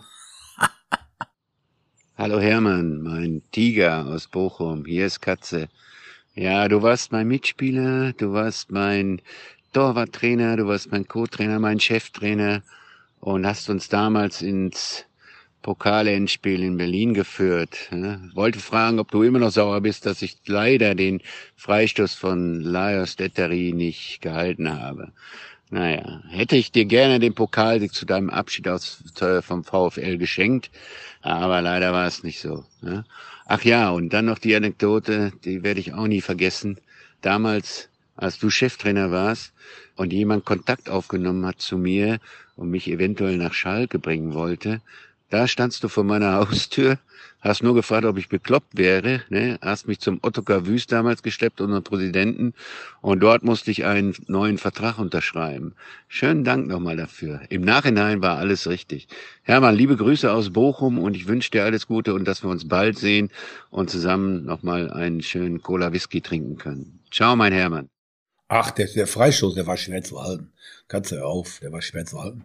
Aber A, haben wir ein einwandfreies Tor gemacht, äh, was heute ja gezählt hätte. Der Keller hätte das erkannt. Der Kölner Keller, meinen Sie? Ja, der, der, der, Videoschiri? Der, der hätte das erkannt. Das war ein astreines Tor. Von Uwe Leifeld, damals im Pokalfinale gegen Eintracht Frankfurt. Ja, ja, der Uwe Leifeld war sowieso ein Superspieler. Ein Superspieler. Ist leider sehr früh, sehr schwer verletzt worden. Der war schwer zu halten, du überhaupt keine Frage. Erstmal konnten einige hochspringen da. Die sind nicht hochgesprungen, aber gut, der Schweißschuss war exzellent geschossen. Weil andere? Das Angebot vom FC Schalke. Ja, klar, ich habe da dann gehört. Da bist du, der, der ist so verrückt, ich muss nur meine besten Spieler, die muss ich doch halten. Da bin ich natürlich sofort mit ihm zum Otto gefahren, aber war auch nicht sein Nachteil. Ne? Also er hat dann viel mehr Geld verdient. Ne? Und äh, ja, ich war zufrieden. Ich musste sehen, dass wir die Spieler, die uns den Klassenerhalt garantieren, dass ich die mit denen verlängern musste. Und da war er einer davon, der Uwe Leifeld kann da gleich Lied singen. Die, deren Verträge ausliefen oder in einem Jahr ausliefen, die musste ich unbedingt binden. Ne? Und da hatten wir mehrere Spieler von und ich habe gewusst, wer sehr wichtig ist und Katze war einfach ein exzellenter Torhüter. Ne? Haben Sie es öfter gemacht, dass Sie dann, wenn Sie sowas gehört haben, irgendwas vernommen haben im Verein, dass Sie sofort auf den Spieler Sofort, losgegangen ja, sind? was du heute kannst besorgen, das verschiebe nicht auf morgen. Ich wollte mal, äh, den Namen kenne ich nicht mehr. Auf jeden Fall kam der aus Rheine. Der Mann, der das gemacht hat, äh, war Erwin Höfgen. Der hat, hat eine Bäckerei, der ist mit der Schachtel Pralinen hingefahren zur Mutter und wollte den Jungen holen. Und äh, Rudi Assauer ist gekommen und hat 10 Mille auf den Tisch gelegt. Da weiß man ganz genau, wo der Spieler hingegangen ist. Wäre besser bei uns gewesen, weil da hat das nie ganz so geschafft. Ist jetzt auch Nationaltrainer, irgendeine Jugendmannschaft trainiert er. Deswegen, ich musste immer der Erste sein. Ne? Wenn ich der Zweite war, war vorbei. Und Rolf Rüssmann ist leider auch schon viel zu früh verstorben. Wenn ich unterwegs war für Bochum, als ich Co-Trainer war, war ich ja jedes Wochenende unterwegs. Ich habe immer den Rolf Rüssmann getroffen. Und wenn der das Gleiche gesehen hat und der war für Schalke unterwegs oder für Gladbach, da war ich vorbei mit meinem Latein. Da konnte ich nicht mithalten. Also musste ich der Erste sein. Und wenn ich gemerkt habe, ein, ein Spieler ist bei uns top, dann musste ich hingehen und musste den verlängern, weil ich kam aus Bochum. Und ich habe mal einen Mitspieler gehabt, der gesagt, oh Eiche, die sagen immer Tiger, ey Eiche, wenn wir absteigen, ist mir doch egal, da wechsle ich den Verein. Ey, sag, bist du bekloppt? Ich sage, ich komme aus Bochum. Ich will nicht absteigen, da zeigen die Leute mit Finger auf mich und sagen, guck mal da, da ist der Absteiger. Also ich wollte weder als Spieler noch als Trainer absteigen mit meinem Verein. Sie haben es gerade angesprochen, in Bochum nannte man sie Eiche. Ja. Wir haben gleich zwei ehemalige Weggefährten gefunden, die dazu eine Frage haben. Wir hören die mal hintereinander weg. Erst Kalle Rummenigge und dann Ihr guter Freund Atalamek. Lieber Hermann, ich hätte da mal eine Frage. Wieso haben dich eigentlich alle hier immer Tiger genannt? In Bochum hast du doch noch Eiche geheißen. Hallo Hermann, hier ist der Atta. Wir haben mal eine Frage. Und zwar, wir kennen dich alle unter dem Namen Eiche, unter dem Spitznamen. Aber seit du bei Bayern bist, hast du auch noch einen zweiten Namen, Tiger. Und kannst du uns das mal bitte erklären? Alter, du müsstest das doch wissen. Werner Eggeling ist von der WAZ als Rakete getauft worden. Und Franz Borner, der war damals bei den Runerichten, der hat auf einmal gesagt, Tiger Emman Gerland. Aber du weißt Bescheid, dass ich im Grunde genommen Eiche bin. Du sagst Eiche, Lothar Wölk sagt Eiche, Werner Scholz sagt Eiche. Alle, die mit mir gespielt haben früher, nicht die, die hinterher gekommen sind, sondern die mit mir angefangen sind, in der Bundesliga zu spielen, sagen Eiche. Aber Eiche ist äh, irgendwie untergegangen. Ne? Ich bin ja auch keine Eiche mehr, bin ja eine Pappel da, die im Wind wackelt. Jetzt nennen sie mich hier Tiger. Aber ich bin nach wie vor der gleiche. Ne? Ob Eiche, ob Tiger, ich bin der Hermann. Ne? Und Sie sind einer, der gerne hilft. Ja. anderen Menschen. Uwe Leifeld zum Beispiel. Den hören wir jetzt. Hallo Hermann, hallo Trainer, hallo Tiger. Hier ist dein alter Torjäger Epi aus dem Pott. Es ist auch mal ganz schön, als Meister zum Meister zu sprechen und ich wollte dir einfach nur mal eine Frage stellen, aber vorher mich wirklich bei dir bedanken. Wir kennen uns seit ja, 1984. Ich kann mich noch gut dran erinnern. Niggemeier Gerland hießen die Abwehrspieler beim VfL Bochum 2 und Pieper, Leifeld hießen, glaube ich, die Stürmer beim SC Preußen Münster. Das wirst du mir auch nie verzeihen. Du sagst immer, du hättest nie gegen mich gespielt oder der Niggemeier hätte gegen mich gespielt. Aber ich glaube, man verliert zusammen und man gewinnt zusammen. Da fing alles an mit uns beiden. Ein Jahr später warst du mein Co-Trainer und hast mir so viele Sachen technisch beigebracht, weil ich mich nie als guter Fußballer, technisch guter Fußballer gesehen habe. Und wieder ein Jahr später warst du mein Cheftrainer, hast mir das Vertrauen gegeben, hast immer an mich geglaubt, auch wenn ich eine Phase hatte, wo ich gar nicht getroffen habe, hast du mich immer spielen lassen. Und leider konnte ich dir das nicht zurückgeben im Pokalendspiel 1988, hätte ich dir gerne den Pokal geschenkt. Du weißt, 86, meine Verletzung, leider falsch behandelt worden im Krankenhaus, aber 89 wäre ich hinter dir hergefahren, oder bin ich sogar in Nürnberg. Das waren so unsere beiden fußballerischen Sachen. Aber dann sieht man sich 15 Jahre nicht und auf einmal spricht der Hermann über einen Kämpfer, ja, der ein paar Probleme in seinem Leben bekommen hat, aber immer wieder aufgestanden ist. Und du hast mich daran erinnert, in meinen schweren Zeiten weiter zu kämpfen. Ich arbeite jetzt seit gut 14 Jahren wieder im Fußballgeschäft und ich muss sagen, Hermann, ich habe keine andere Persönlichkeit kennengelernt, die genau so ist wie du. Du weißt, wo du herkommst, in welchen Positionen du auch immer gearbeitet hast, du bist immer der gleiche geblieben und bist respektvoll mit mir umgegangen. Das wollte ich dir nur mal sagen. Ich hoffe, ich habe jetzt nicht so viel erzählt, aber meine Frage dann zum Schluss. Feiern wir noch eine deutsche Meisterschaft 2008 und 2009, also zwei deutsche Meisterschaften nach. Und ich würde gerne einen T-Shirt-Tausch vom Meister der zweiten Liga mit dem Meister der ersten Liga machen. Wäre das möglich? Ciao Hermann, viel Spaß in der Sendung und hab einen schönen Tag. Danke, dein Epi. Erstmal zu dem ersten. Ich habe also gegen Scotty Pieper gespielt. Heinz Niggemeier hat gegen Epi gespielt. Ich habe kein Problem, wenn ich mal ausgespielt werde. Ich kann das, ich weiß aber ganz genau, weil Scotty Pieper war über 1,90 und ich bin ja etwas kleiner, aber ich konnte gut springen. Da hat der Schiri mir vier oder fünf Mal ein Kopfballduell abgepfiffen, weil ich sag, Schiri darf ich nicht mehr höher springen als der lange hier. Ne? Aber wir haben verloren, aber lange Rede, kurz Sinn, der Leifert hat gut gespielt. Uwe war damals eine Uwe, hat gut gespielt, überhaupt keine Frage. Und bin ich zu Rolf Schafstein und sage, da ist ein Spieler, den müssen wir holen. Ja, wieso? Ja, ich sag, der hat super gespielt. Holen Sie bitte den Spieler. Und dann ist er da hingefahren. Ja, er hat so eine rote Jacke angehabt und Becke. Ich sag, Trainer, tut mir eingefallen, holen den Uwe Leifert. Holen Sie den bitte. Ja, dann ist er gekommen und habe ich mit dem trainiert. Er war sehr willig, er war schnell, er war laufstark. Und dann haben wir gearbeitet, ja. Und dann äh, haben wir gespielt. Für mich war er ein super Stürmer, der die ganze Abwehr vom Gegner beschäftigt hat. Der ist gelaufen und der hat gekämpft und hat Tore geschossen. Also wäre top. Und dann verletzte sich der im Spiel gegen Borussia Dortmund. Ich werde er nie vergessen. Kurz zwei Minuten vor der Halbzeit lässt er sich mit der Barre vom Platz tragen. Ne? Dann gehe ich runter und lass einen warm laufen. Und dann sagt, kommt der Doktor und sagt, der kann spielen. Ich sag, Doktor, der kann doch nicht spielen. Der ist vom Platz getragen worden vor zwei Minuten, zwei Minuten vor der Halbzeit. Das geht doch nicht. Und er war auch so besessen und wollte spielen. Ich sag, hey, ich mach da nicht. Ah, der Doktor, da kann nichts passieren. Auf jeden Fall, ich war ein unerfahrener Trainer. Ich habe den wieder auf den Platz laufen lassen. Nach zwei Minuten Zweikampf, bumm, runter. Kreuzbandriss, Knorpelschaden und weiß ich wann. Ja, also komplette Knieverletzung und ja, dann äh, wurde der in Bochum operiert, haben sie gesagt, hier ist der beste Mann und äh, so weiter und so fort, Professor. Und naja, lange Rede, kurzer Sinn, auf einmal erfahre ich, dass das Kreuzband gar nicht gemacht haben. Der hatte eine gute Muskulatur, war sehr leicht, hatte viele Muskeln. Und die haben die Seitenband verstärkt und so weiter. Und das, das war mir schon komisch. Ja, auf jeden Fall ist er an dieser Verletzung, ist er hinterher fünf Jahre später gescheitert, beziehungsweise musste seine Laufbahn beenden. Das war tragisch, war das, weil er war einfach ein Topspieler, ein Topspieler, so, der ist gelaufen, hat gekämpft, also so wie ich einen Spieler gerne mag, so war er. Und er war dann, im Grunde genommen war er mit 23 oder mit 24 war er Invalid, hat immer noch dickes Knie und dann hat er so Probleme gehabt, da habe ich ihm auch geholfen, habe ich ihm sehr geholfen. Er hatte später mal drüber gesprochen, der Uwe Leifeld. Er hatte 2006 Depressionen und hat viermal versucht, sich das Leben zu nehmen. Und Sie haben ihm dann geholfen. Ja, ich hatte Probleme. Äh, Werner Altegör und ich, wir mochten uns nicht.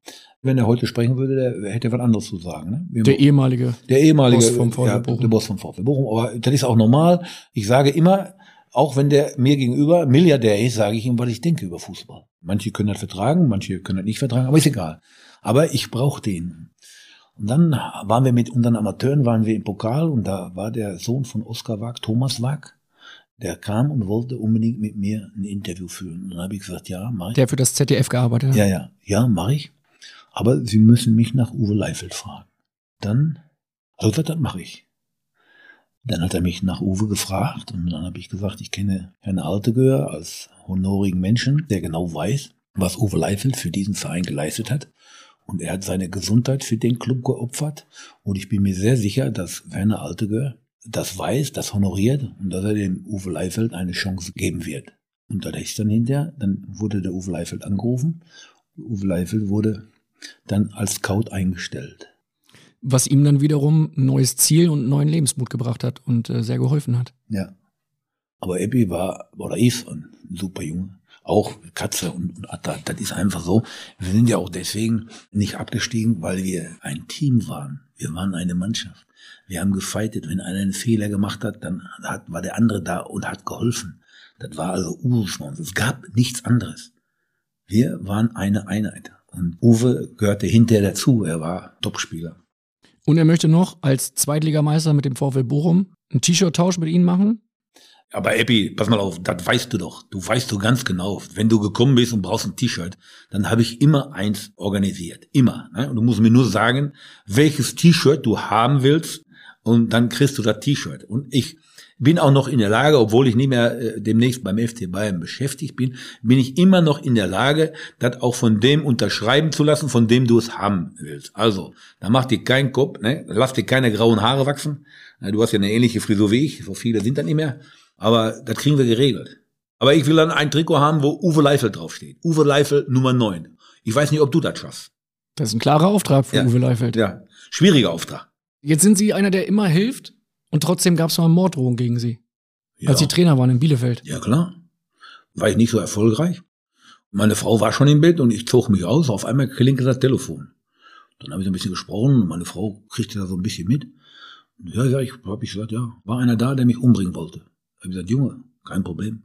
Ich wohne Adenauer Straße 95. Ich ziehe mich wieder an, ich komme runter und ich warte eine Stunde auf dich.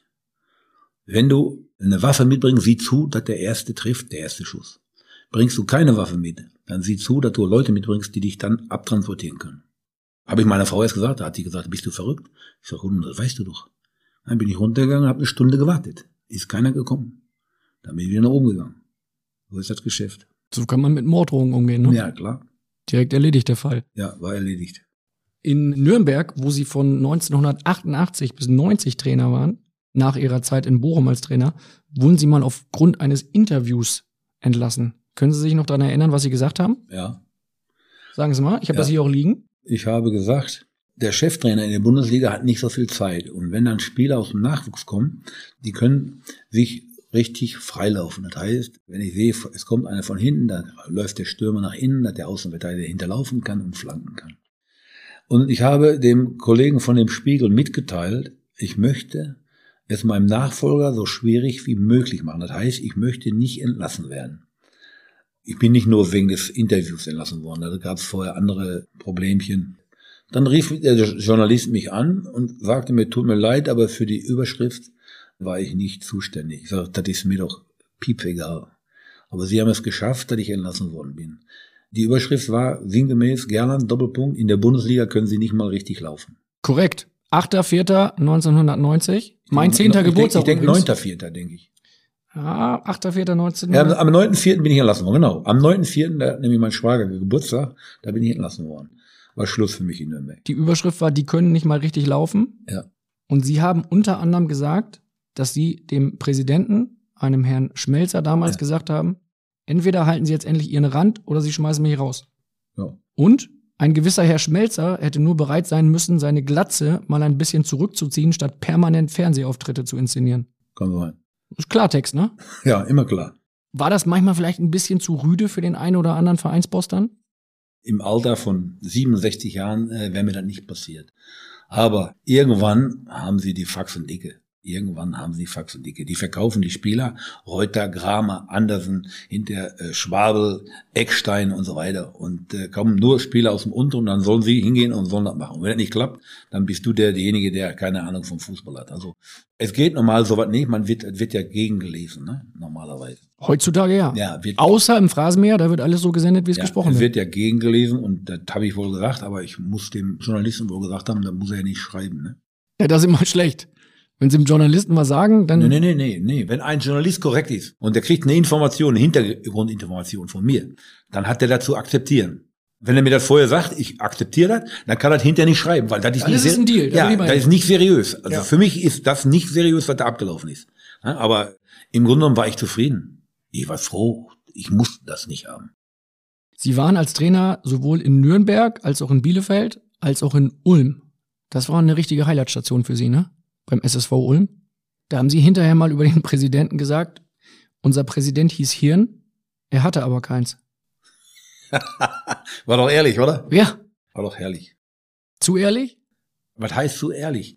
Das ist immer so, wenn wir hier sitzen und wir unterhalten uns über Fußball. Vor woanders habe ich ja keine Ahnung von. Ich kann ja nur darüber sprechen, was ich kann. Aber die anderen sprechen darüber, die können es nicht. Die können vielleicht was anderes, aber die können es nicht. Und wenn dann die Ahnungslosen mir erklären wollen, wie der Fußball geht, dann gibt's Probleme. Das ist einfach so. Die Ahnungslosen sind dann meistens die Funktionäre. Ja, auf jeden Fall ist das so. Und dann ist nicht so, dass der nur ahnungslos war, sondern wenn ich dann Sachen höre oder wenn Sachen geschrieben werden und ich lese das dann, dann denke ich mir, was, was, ist hier los? Ne? Ich hatte auch andere Leute, Walter Feucht, der war super, super Junge, überhaupt keine Probleme mit, ne?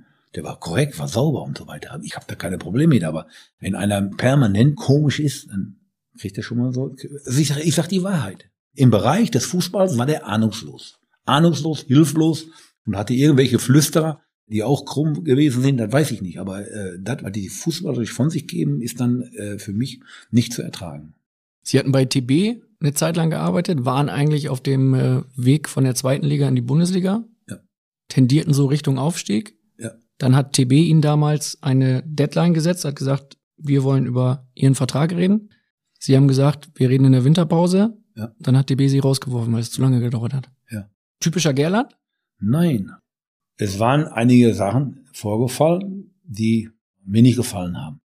Es war vereinbart mit den Offiziellen auch, war vereinbart, dass wir uns in der Winterpause unterhalten über eine Verlängerung. Da ist äh, Heribert Bruchhagen dazwischen geprescht, hat mich aufgesucht und äh, hat Der damals Manager war 98 in, in Bielefeld Bielefeld. und hat versucht eben, dass ich zu Arminia wechsle. Ich habe ihm Bescheid gesagt, ich sage, hey, ich überlege mir das, aber ich muss abwarten. Ich treffe noch keine Entscheidung. Ich bin hier bei Tennis Borussia unter Vertrag und ich habe mit TB vereinbart, dass wir uns in der Winterpause zusammensetzen und uns unterhalten, wie es weitergeht und ob es weitergeht und so weiter und so fort. Es war so, wie ich es gesagt habe. Und ich habe mit dem Kuno Konrad, der war damals dafür zuständig, habe ich genau so gesprochen. Aber da sind ja auch windige Berater. Und die sagen dann auf einmal, ihr müsst den Gerland auf den Pott setzen. Der hat schon in Bielefeld unterschrieben, sonst will er das nicht machen. Und dann haben sie den Beratern mehr geglaubt als mir. Und dann kamen sie an und haben gesagt, entweder oder. Und wenn einer bei mir entweder oder sagt, ist die Antwort immer oder. Und dann habe ich gesagt, oder. Und dann äh, war ich weg. Und dann ist Tennis Borussia wie Geier Sturzfluch und sie abgeschwebt. Das nehme ich mit für mein weiteres Leben. Wenn jemand entweder oder sagt, dann nehme Das ich müssen sie nicht machen. Das ist ja nicht, ist ja, ist ja nicht so einfach. Aber wenn einer zu mir kommt und sagt entweder oder, war bei mir klar, es ist oder. Zum Leidwesen meiner Frau, weil unsere Nina, die gerade gesprochen hat, die musste noch ein Jahr bis zu im Abitur in Berlin bleiben und ich musste nach in die Nähe von Bielefeld ziehen. Da hat meine Frau mir den Vorwurf gemacht, du hättest unterschreiben können. Ich sage, ja gut, aber du kennst mich doch. Sie haben den für mich legendären Spruch geprägt, mein Kopf hat in keinen Arsch gepasst. Ja. Bedeutet, Sie sind kein Arschkrieger. So. Kein Schleimer. Nein. Werde ich auch nicht mehr, nicht, auf meine alten Tage auch nicht mehr werden. Ich sage das, was ich denke. Ich sage es den Leuten vors Gesicht. Ich bin das so gewohnt. Ich muss das nicht haben. Das sind Leute, die nicht gut genug sind, die das müssen. Ich denke, dass ich in dem Fach Fußball mich auskenne und da das nicht nötig habe, irgendetwas zu machen, um irgendwo an irgendwelche Sachen zu kommen. Ich bin arm aufgewachsen und kann mir alles erlauben, was ich möchte. Ich kann mir jeden Tag eine leckere Bratwurst essen. Ich kann jeden Tag Cola Light mir kaufen und auch einen Schluss Whisky dazu, wenn ich den brauche. Das sind die Ernährungstipps für den nein, Jugendfußballer. Nein, nein, nein, nein. Cola, ich habe, Whisky. meine Kinder haben eine erstklassige Ausbildung genossen und meine Enkelkinder kriegen auch eine erstklassige Ausbildung. Da sorgen wir für, meine Frau und ich, wir sorgen dafür. Auch im hohen Alter wird das nicht mehr passieren, dass ich irgendwo ankrieche und was möchte. Jetzt sprechen wir ja über Ihre Trainerzeit, die in den 90ern stattfand. Ist das mit der Arschkriecherei, mit der Schauspielerei im Profifußball noch schlimmer geworden seitdem? Oh, ich weiß nicht, wie Sie meinen mit der Arschkriecherei. Dass es viele gibt, die halt das sagen, was andere hören wollen, um einen Job Ja zu gut, das bekommen. mag möglich sein, aber ich, bei mir passiert das nicht, aber was die anderen machen, das interessiert mich auch nicht. Ne? Da muss jeder, jeder muss ja irgendwie durchs Leben kommen. Und der eine kommt geradeaus, das bin ich, ich gehe geradeaus durch die Tür. Und der andere, der nimmt eben ein paar Umwege nach da und nach da und nach da. Aber jeder muss zurechtkommen und jeder muss auch mit sich im Reinen sein und mit sich zufrieden sein. Und ich, ich muss sagen, ich bin das. Ne, Ich bin zufrieden. Ich stehe morgens auf und denke immer, oh, deine Macke da, unrasiert und ein paar Macken hast du auch abgekriegt. Das ist alles nicht so schlimm, aber du gehst korrekt durch das Leben. Und dass sie das machen und dass sie so ehrlich und direkt sind, hat dafür gesorgt, dass die Phrasenmäher Hörer viele Fragen geschickt haben. Und äh, so Richtung Ende von Teil 2 kommen die Fragen der Fans. Die sind auch direkt, die sind auch ehrlich. Und eine lautet, was war ihr emotionalstes Erlebnis in ihrer Karriere? Ja, wo, wie soll ich das wissen? Ich hatte wunderbare Erlebnisse. Und da kann ich nicht sagen. Voller Emotionen. Da ist, das ist immer Abpfiff Deutsche Meisterschaft, Abpfiff Champions League. Das ist ja ein Traum dann. Das kann man sich gar nicht vorstellen. Dass man ein Jahr darauf hinarbeitet, dass man die Liga dominiert, dass man die Champions League dominiert und dann hinterher kommt das Finale, wo es um alles geht, wo, wo man auch Spielglück benötigt, ne, was wir natürlich auch hatten. Wir hatten es, wir hatten es aber einmal überhaupt nicht. Ne, Da hat der, der Gegner alles Glück der Welt gehabt gegen Chelsea, aber das sind so Sachen, wenn dann das Spiel entschieden wird, dann ist man, ist man überglücklich, dass man gewonnen hat und dass man was erreicht hat. Für mich ist ja so, ich war ja nur immer Co-Trainer, ich war kein Spieler, ich war kein Cheftrainer, ich war Co-Trainer. Das ist ja, ist ja prozentual gar nicht, weiß ich, 0,5 Prozent fühle ich mich daran beteiligt. Aber es war für mich trotzdem schön dabei zu sein. Ne? Das kann man sich nicht vorstellen. Ich, ja, es passieren ja auch so Dinge, dass auf einmal Bastian Schweinsteiger beim ersten Finale mir seine Medaille geben will, weil er, weil er Angst hatte, dass ich keine kriegte. Ne? Das sind ja so Sachen, das, das glaubt man ja gar nicht. Schweini ist ein gutes Stichwort, denn eine weitere Frage von den Phrasenmäher Hörern lautet, wie haben Ihnen zum Beispiel früher diese extrem hochgezogenen Stutzen weit übers Knie, fast schon Strapse von Bastian Schweinsteiger gefallen? Kommt aus der Facebook-Gruppe Ja. namens Phrasenmäher. Ja. Ich habe einmal dem Basti gesagt, Basti, da kann man mit, mit schwarz gefärbten Haaren an. Heute lasse ich dich so lange laufen, bis die Haare wieder blond sind. Dann kam er mit den Strapsen an. Da habe ich gesagt, Basti, wenn ich früher gegen dich gespielt hätte, jetzt einen Schlag getan, dann wären deine ganzen Strapse wären weggeflogen. Ja, aber danach, jetzt hat er mir neulich noch geschrieben, er hat gesagt, ey, äh, Tiger, was sagst du denn? Meine Strapse, äh, die sind in geworden, ne? Da spielen jetzt so und so viele Spieler mit, ne? Ja, ich ich habe das trotzdem nicht gerne gesehen, ne? War nicht mein Ding. Aber die Zeiten ändern sich und wenn man immer nur, ne, ich habe früher den Sikorski, der der kam auf einmal mit weißen Schuhen an, da habe ich gesagt, hey, weiß der nicht, dass er keine Chance hat, bei mir zu spielen mit weißen Schuhen? Bei den Bayern Amateuren? Ja, bei den Bayern Amateuren. Da, da haben sie nie gewusst. Auf einmal saß er da, hat nicht gespielt. Ich sag, Sigi, sag mal, bist du verrückt? Weiße Schuhe, kannst du in die Kirche anziehen. Und das ist eine nächste Frage der Phrasenmäher Hörer. Was haben Sie sich gedacht, als die Fußballschuhe immer bunter wurden? Ich hätte mit solchen Dingern nicht gespielt. Aber die Erde dreht sich. Und heute ist das normal. Es ist auch so, die Spieler kriegen ja für ihre Fußballschuhe, wenn sie die tragen, kriegen sie ja Geld von ihrem, entweder von Adidas. Oder sagen wir mal nur Adidas, weil das meine Firma ist, die ich Also wollen Sie ein bisschen Schleichwerbung machen für Ja, Adidas? für Adidas, ist doch klar, das ist eine gibt- ich glaube, Top-Firma. ich, ich glaube, es gibt auch gar keine anderen Nein, Sportartikelhersteller. nein, Also Adidas. sie kriegen da Geld für, wenn sie heute grüne anziehen und morgen schwarze. Ich kann immer sagen, ich hätte äh, nur blau, äh, schwarz angezogen. Aber wer weiß halt, meine Frau sagt, ja, man, sag mal, bist du auch nicht blöd? Die anderen kriegen Geld, wenn sie rote Schuhe und grüne Schuhe anziehen und du spielst immer in den Schwarzen. Das geht doch nicht. Die Welt hat sich gedreht und äh, die wissen, sie können äh, zehn Jahre Geld verdienen und äh, dann nehmen sie eben das Geld von äh, dem Ausrüster, nehmen sie mit. Ja, aber bei uns gab's noch kein Geld. Der kriegte keine Schuhe, kein Geld für die weißen Schuhe. Ne? Wie lange hat das gedauert, bis Sie das erkannt haben für sich, dass die Erde sich dreht und dass weiße, bunte Fußballschuhe durchaus okay Ja sind? gut, ich- man kann nachgucken, wann der gespielt hat, der Sigi. Da war ich noch boniert und habe das nicht verstanden, dass einer weiße Schuhe braucht, um Fußball zu spielen. Aber äh, jetzt lache ich darüber. Welcher Spieler hat Sie denn am meisten gereizt eigentlich bei solchen Sachen? Farbige Haare. Ja, Basti war schon führend da, ne? Ja? Ja klar, hat auf einmal schwarzen Fingernagel gehabt, farbige Haare, dann die Stutzen über die Links, ne? Dann auch weiße Schuhe. Dann immer mit dem Ball gelaufen, eine halbe Stunde, bevor er ihn abgespielt hat. Also waren so mehrere Sachen. Aber der hatte auch den Schalk im Nacken. Der war immer, immer lustig, immer top. Was glauben Sie, was war so sein Antrieb dafür, dass er immer solche, solche komischen Aktionen gebracht hat? Oh, keine Ahnung. Wer wollte auffallen? Fertig auf. Und haben Sie sich den, ihn dann gepackt oder wie haben Sie es gemacht? Nee, ich habe ihn nicht gepackt, nein. Aber ein Platz ist ja wichtig und da war er gut. Ne? Hat lange gedauert, bis er zu mir gefunden hat, weil ich habe ihm ein paar Mal gesagt, du, ich kann mit meinen Kindern morgen spazieren gehen, ne? aber ich gucke mir die A-Jugend an, weil ich dich gut sehen will. Wenn du gut spielst, nach meiner Meinung gut spielst, dann kommst du zu mir und dann spielst du bei uns. Aber das hat lange gedauert. Und dann hat es aber richtig funktioniert. Dann hat es funktioniert. Da- Regensburg wollte aufsteigen. Und dann kommen wir mit der halben A-Jugendmannschaft an und dann verlieren die, glaube ich, 3-0 gegen uns. Und Basti spielte überragend, aber auf einmal kommt er kurz nach Halbzeit und will gewechselt werden. Da habe ich gesagt, hey Junge, das ist doch nicht normal. Dein Vater und du, du ihr recht euch auf, dass, ihr nicht, dass du nicht spielst, sondern darfst du spielen. Und dann willst du nach 60 Minuten vom Platz. Hat er gesagt, ich habe doch zwei Tage vorher schon bei der, bei der Jugend gespielt. Ich sag, interessiert mich doch gar nicht. Ein Jugendspieler bei Bayern München, der muss so drei Spiele machen können in der Woche. War Papa Schweinsteiger einer, der sich gerne mal aufgeregt hat? Ja, das war ja mehr oder weniger im Hintergrund. Ich habe das immer so, äh, haben sie mir immer so erzählt. Aber Papa Schweinsteiger hat hinterher sich bei mir gemeldet und hat sich bedankt, dass sein Sohn Nationalspieler geworden ist und so weiter. Und Basti und ich haben ja sowieso ein traumhaftes Verhältnis. Sie haben ein traumhaftes Verhältnis und Sie haben jetzt die Ehre, eine Top 11 aufzustellen. Oh. Das ist im Phrasenmeer so. Da müssen alle durch.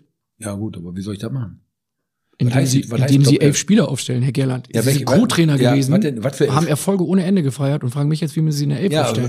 welche Elf denn? Von den Jugendspielern oder was? Sie dürfen sich alle Spieler aussuchen, mit denen Sie gespielt haben, die Sie trainiert haben, was immer Sie möchten. Und Sie können auch ganz viele auf die Bank setzen. Da wird keiner böse sein. Ich schreibe mit. Wer kommt denn ins Tor? Was meinen Sie? Sie haben die freie Wahl. Also Sie können Katze Zumnick reinstellen, Sie können Manuel Neuer reinstellen. Manuel Neuer ist der beste Torhüter der Welt seit zehn Jahren. Was soll ich jetzt einen anderen Torwart wählen? Dann sagen die, er hat so viel Whisky gekriegt bei Ihnen. Wollen Sie noch einen? Nee, ich muss Auto fahren. Das geht nicht. Einer reicht, ne? Nee, ja, einer reicht. Also Manuel Neuer am Tor. Ja. Wen stellen wir in der Abwehr? Auf jeden Fall Philipp Lahm. Als Rechtsverteidiger? Das ist mir scheißegal. David Alaba Linksverteidiger. Basti auf sechs. Levi. Frank und Franck Ribéry und Arjen Robben? Arjen, ja. Sieben Stück haben wir. Das ist hier kein Spaziergang. Also jetzt nicht mehr. Josh auf sechs. Josua Kimmich? Ja. In der Abwehr bräuchten wir vielleicht noch ein, zwei. Und die große Frage, was ist mit Fräulein Müller? Ja, Thomas hinter den Spitzen. Markus Babbel hatte sich natürlich mit seiner Frage verscherzt. Der ist raus, würde ich sagen. Ah, nein, der war auch gut. Didi Hamann war auch gut. Da ist alles schwierig. Da ist alles nicht so einfach. Hummels Boateng? Ja, da würde ich sagen, er ist die Innenverteidiger. Ja? Ja. Ich glaube, da ist ihnen keiner böse. Eine gute Elf. Ja, eine gute Elf. Das ist eine Weltelf, ist das. Wer ist Trainer? Ach, das ist scheiße. Das kann ich nicht. Aber Sie können sagen, wer Co-Trainer ist. Nein, jetzt müssen wir natürlich sagen, wir haben King, wir haben Markus Babbel, wir haben Didi Hamann, da sind ja alles, alles Top-Spieler. Da kann ja eine Mannschaft, die nächste Mannschaft, die ist ja fast genauso gut, wenn ich die aufstelle. Das ist ja das Problem. Das ist eine Top-Mannschaft, aber wenn ich jetzt eine zweite Mannschaft aufstelle, die ist ja ähnlich. Da wären dann Max Eberl, Sandro Wagner drin, Ralf Hasenhüttel. werden auch Top-Spieler drin, überhaupt keine Frage. Top, Top-Spieler. Mit King, mit Serge Gnabry, mit Xabi Alonso, mit Thiago, das sind ja Sachen. Thiago ist noch am Kopfballpendel. Nein. Der kann nicht spielen. Nein, ich sage nur, da wüsste man ja noch nicht mal, ob die erste gegen die zweite schlagen würde. Das heißt, ich habe ja noch eine Mannschaft mit Spielern zusammengearbeitet, die ja ähnlich gut sind wie die. Sie haben halt eine Weltkarriere Ja, hingelegt. ne, ne, ich habe zwei Mannschaften, die die Champions League gewinnen können. Ne? Gibt es, da wir langsam zum Abschluss kommen, jemanden, bei dem Sie sich bedanken möchten? Ja, ich muss mich beim FC Bayern bedanken, beim Karl-Heinz, beim Uli, beim Jupp, der mich zum FC Bayern München gebracht hat, bei meiner Frau natürlich in erster Linie, dass sie mich hat machen lassen, ne, mich hat laufen lassen, auch in, in Situationen, die sie nicht verstehen konnte. Ne, wenn sie mit der Familie, die wir selten sehen, essen gehen will in Berlin und der Trottel, der geht wieder Tennis Borussia gucken gegen Hertha BSC, ne, da kann die natürlich nicht verstehen, aber so bin ich nun mal. Ne?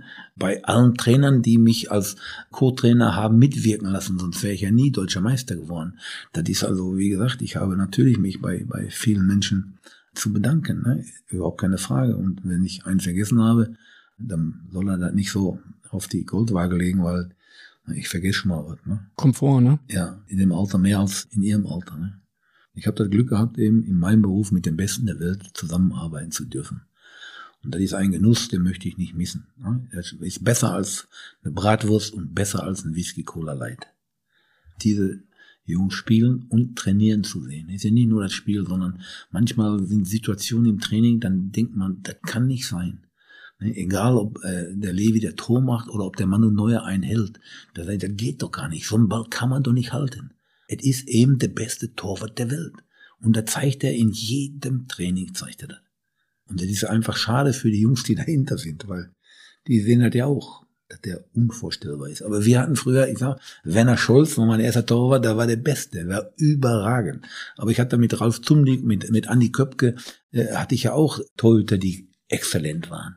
Aber es geht immer noch eine Steigerung. Ne? Und das Kuriose ist ja auch, dass ich mit den beiden besten Stürmern der Welt, mit Gerd, gegen Gerd habe ich gespielt und er war mein Co-Trainer und Levi konnte ich auch genießen, wie er hier bei Bayern München gespielt hat. Ne? Das ist einfach auch unfassbar, wenn man sieht, welche Tore der schießt. Welches war denn eigentlich die beste Sitzbank, die beste Trainerbank, auf der Sie gesessen haben, weltweit? Gab es da eine, die besonders schön war? Irgendein beheizter Sitz oder so? Ja, das ist bei uns. Ja? Ja, bei uns die Bank ist schon schön. Ich sage ja, es sind ja so Sachen, die, die es heute ja gar nicht mehr gibt. Jetzt erzähle ich nur eine Anekdote. Der Trainer ist leider verstorben, der ist abgestürzt bei der Concorde. Der sitzt auf der Bank und wir hatten einen Sound als, als Mitspieler. Fersen hieß der. Der Ball läuft in Richtung Trainerbank und der Trainer tut so, als wenn er ihn aufnimmt und nimmt dann kurz vorher die Arme weg und die Beine weg. Und wir hatten damals eine Aschenbahn, läuft weg. Da ist der Köttelfersen hingegangen, hat den so an der Nase gepackt und hat die Nase umgedreht. War in der Bundesliga. Den gegnerischen Trainer? Ja, den gegnerischen Trainer. Das stellen wir vor, das passiert heute, was da los ist. Das sind so Dinge, die waren früher möglich. Und heute ist ja sowas undenkbar. Da muss man alles mal mitgemacht haben. Ne? Herr Gerland, Sie haben viel erlebt, Sie haben viel erzählt und große Unterhaltung geliefert. Und ich möchte mich bei Ihnen bedanken für die Zeit, auch für das Vertrauen. Wir haben am Anfang von Teil 1 drüber gesprochen, da waren Sie noch ein bisschen skeptisch, ne? weil Mehmet Scholl Sie hier in diesen Phrasenmeer gebracht hat. Ja, weil ich habe ja gerade erzählt, wie schön ich es empfunden habe, bei Bayern München arbeiten zu dürfen und ich will nicht, dass der Verein in irgendeiner Art und Weise in Mitleidenschaft gezogen wird. Und das war mein großes Ziel. Alles andere, das ist mir egal. Nur das war für mich sehr wichtig. Da sind Sie sehr loyal, egal was passiert. So muss es sein. War ich immer. Zu jedem Trainer war ich loyal. Immer. Und werde ich auch immer sein. Zu jedem Trainer. Überall, wo ich arbeite, war ich loyal. Jetzt interessiert mich zum Abschied noch eine Frage. Die stellt ein ehemaliger Spieler von Ihnen, Michael Rensing. Es geht noch mal so ein bisschen um Ihre Zukunft. Wir wollen noch mal einmal ein bisschen rauskitzeln, wie es nun wirklich weitergeht. Hi Tiger, hier ist Michael Rensing. Gibt es etwas, was dich privat noch reizt, was du unbedingt machen möchtest? Ja, alles Gute, würde ich dann sagen. Und ja, hoffentlich bis bald mal. Wäre schön, wenn man sich mal irgendwo wieder sieht, vielleicht auf ein Bierchen oder so, und dass man mal wieder über alte Zeiten quatschen kann. Bis dann. Irgendwann eine goldene Hochzeit. Ansonsten steht da nichts an. Also die Kinder, ja, die werden gedeihen, denke ich. Vielleicht hat der Opa ein bisschen mehr Zeit, um mit ihnen zu spielen. Aber die müssen natürlich auch, äh, wie soll ich sagen, ich bin kritisch. Ne? Wenn einer nicht kicken kann oder nicht kicken will oder nicht laufen will, dann sage ich, Junge, dann braucht der Opa nicht zu kommen. Ne? Wenn du keine Lust hast zu spielen, ich kauf dir auch ein Klavier. Ach. Sind Sie da auch schon so? Und Gehen natürlich. Sie da schon hart rein? Ja, ja, klar. Ja? Ja, natürlich. Oder eine Flöte. Ne, wenn du lieber Flöte spielen willst, wenn du mit dem Fußball nicht rein. Ich habe kein Problem damit. Aber wenn du dich für Fußball entscheidest, dann will ich auch sehen, dass du Gas gibst und ernsthaft trainierst. Ne? Paul muss jetzt Liegestütze machen. Ich sag, Paul, irgendwann will ich mal sehen, dass du mehr Liegestütze machst als der Opa. Herr Gerland, der ist elf, oder? Ja. Der macht jetzt schon Liegestütze. Ja, klar. Ja, der fährt ja auch mit mir zum Campus. Das sind 30 Kilometer hin, 30 Kilometer zurück. Mit dem Rad. Ja, klar. Ich tippe mal jetzt nicht auf E-Bike. Nein, nicht auf E-Bike. Normales Fahrrad, ein gutes Fahrrad. Also die kriegen gute Fahrräder, ne? schöne Fahrräder. Und dann fährt er und dann da tobt er da am Campus rum und jetzt sagt schon Opa, oh, hat der Paul, der Juppie hat gesagt, oh, Opa, jetzt dürfen wir gar nicht mehr zum Campus. Ich sag, doch, da dürfen wir hin, da ist kein Problem. Also ich denke schon, dass du zum Campus darfst mit, mit dem Opa. Also das wird möglich sein, ne? Hundertprozentig. Und dann fahren wir auch zum Campus. Ne? Paul ist mit acht Jahren zum Campus gefahren. Hat mit acht Jahren 132 Mal, hier sagt man, gedantelt, jongliert. Er hat einen guten linken Fuß. Und der andere ist ein Schrupper, wie der Opa. Ne? Juppie haut dazwischen. Und muss man sehen. Aber ich habe da kein Problem. Die sollen Spaß haben. Die sollen Spaß an ihrer Jugend haben. Die sollen sich freuen. Und dafür sind wir da, Oma und Opa, dass es den Kindern gut geht. Aber wir sind auch Vorbilder in Sachen Benehmen und so weiter. Ne, wenn der also ausrastet, dann sage ich, Juppie, pass mal auf, da vorne ist ein Wasser. Irgendwann packe ich die an den Beine und halte ihm den Kopf in das Wasser rein. Ne? Guckt er, glaubt nicht, aber wenn er sich nicht besser, wird das passieren. Also, ich würde an der Stelle sagen, danke Hermann Gerland, lieber Juppie und lieber Paul, falls ihr das hört. Wir hoffen alle, dass es euch gut geht, dass es euch weiterhin gut geht und dass euer Opa demnächst mal beim DFB unterschreibt, damit ihr wieder ein bisschen mehr Ruhe habt zu Hause. Vielen, vielen Dank, Hermann Gerland. Das war ein Fest, Sie im Phrasenmeer begrüßen zu dürfen. Dankeschön. Bitte gerne. Was für ein Typ, was für eine Legende ist dieser Hermann Gerland, bitte. Ich genieße diese beiden Folgen seit Tagen, seit Wochen. Ich höre sie immer wieder und richte an dieser Stelle ein dickes Danke an Yvonne Gabriel, an Christian Falk, an Thomas Sulzer, Tobi Altscheffel, Babak Milani, Joachim Schut und an Heiko Niederer. Das sind alles Bildkolleginnen und Kollegen, die einen riesen Beitrag dazu geleistet haben, dass dieser Phrasenmäher so erscheinen konnte. Ebenfalls geht ein dickes Dankeschön an die Crew von Maniac Studios, also an die beiden Podcast-Produzenten Daniel Sprügel und Simon Wimmeler.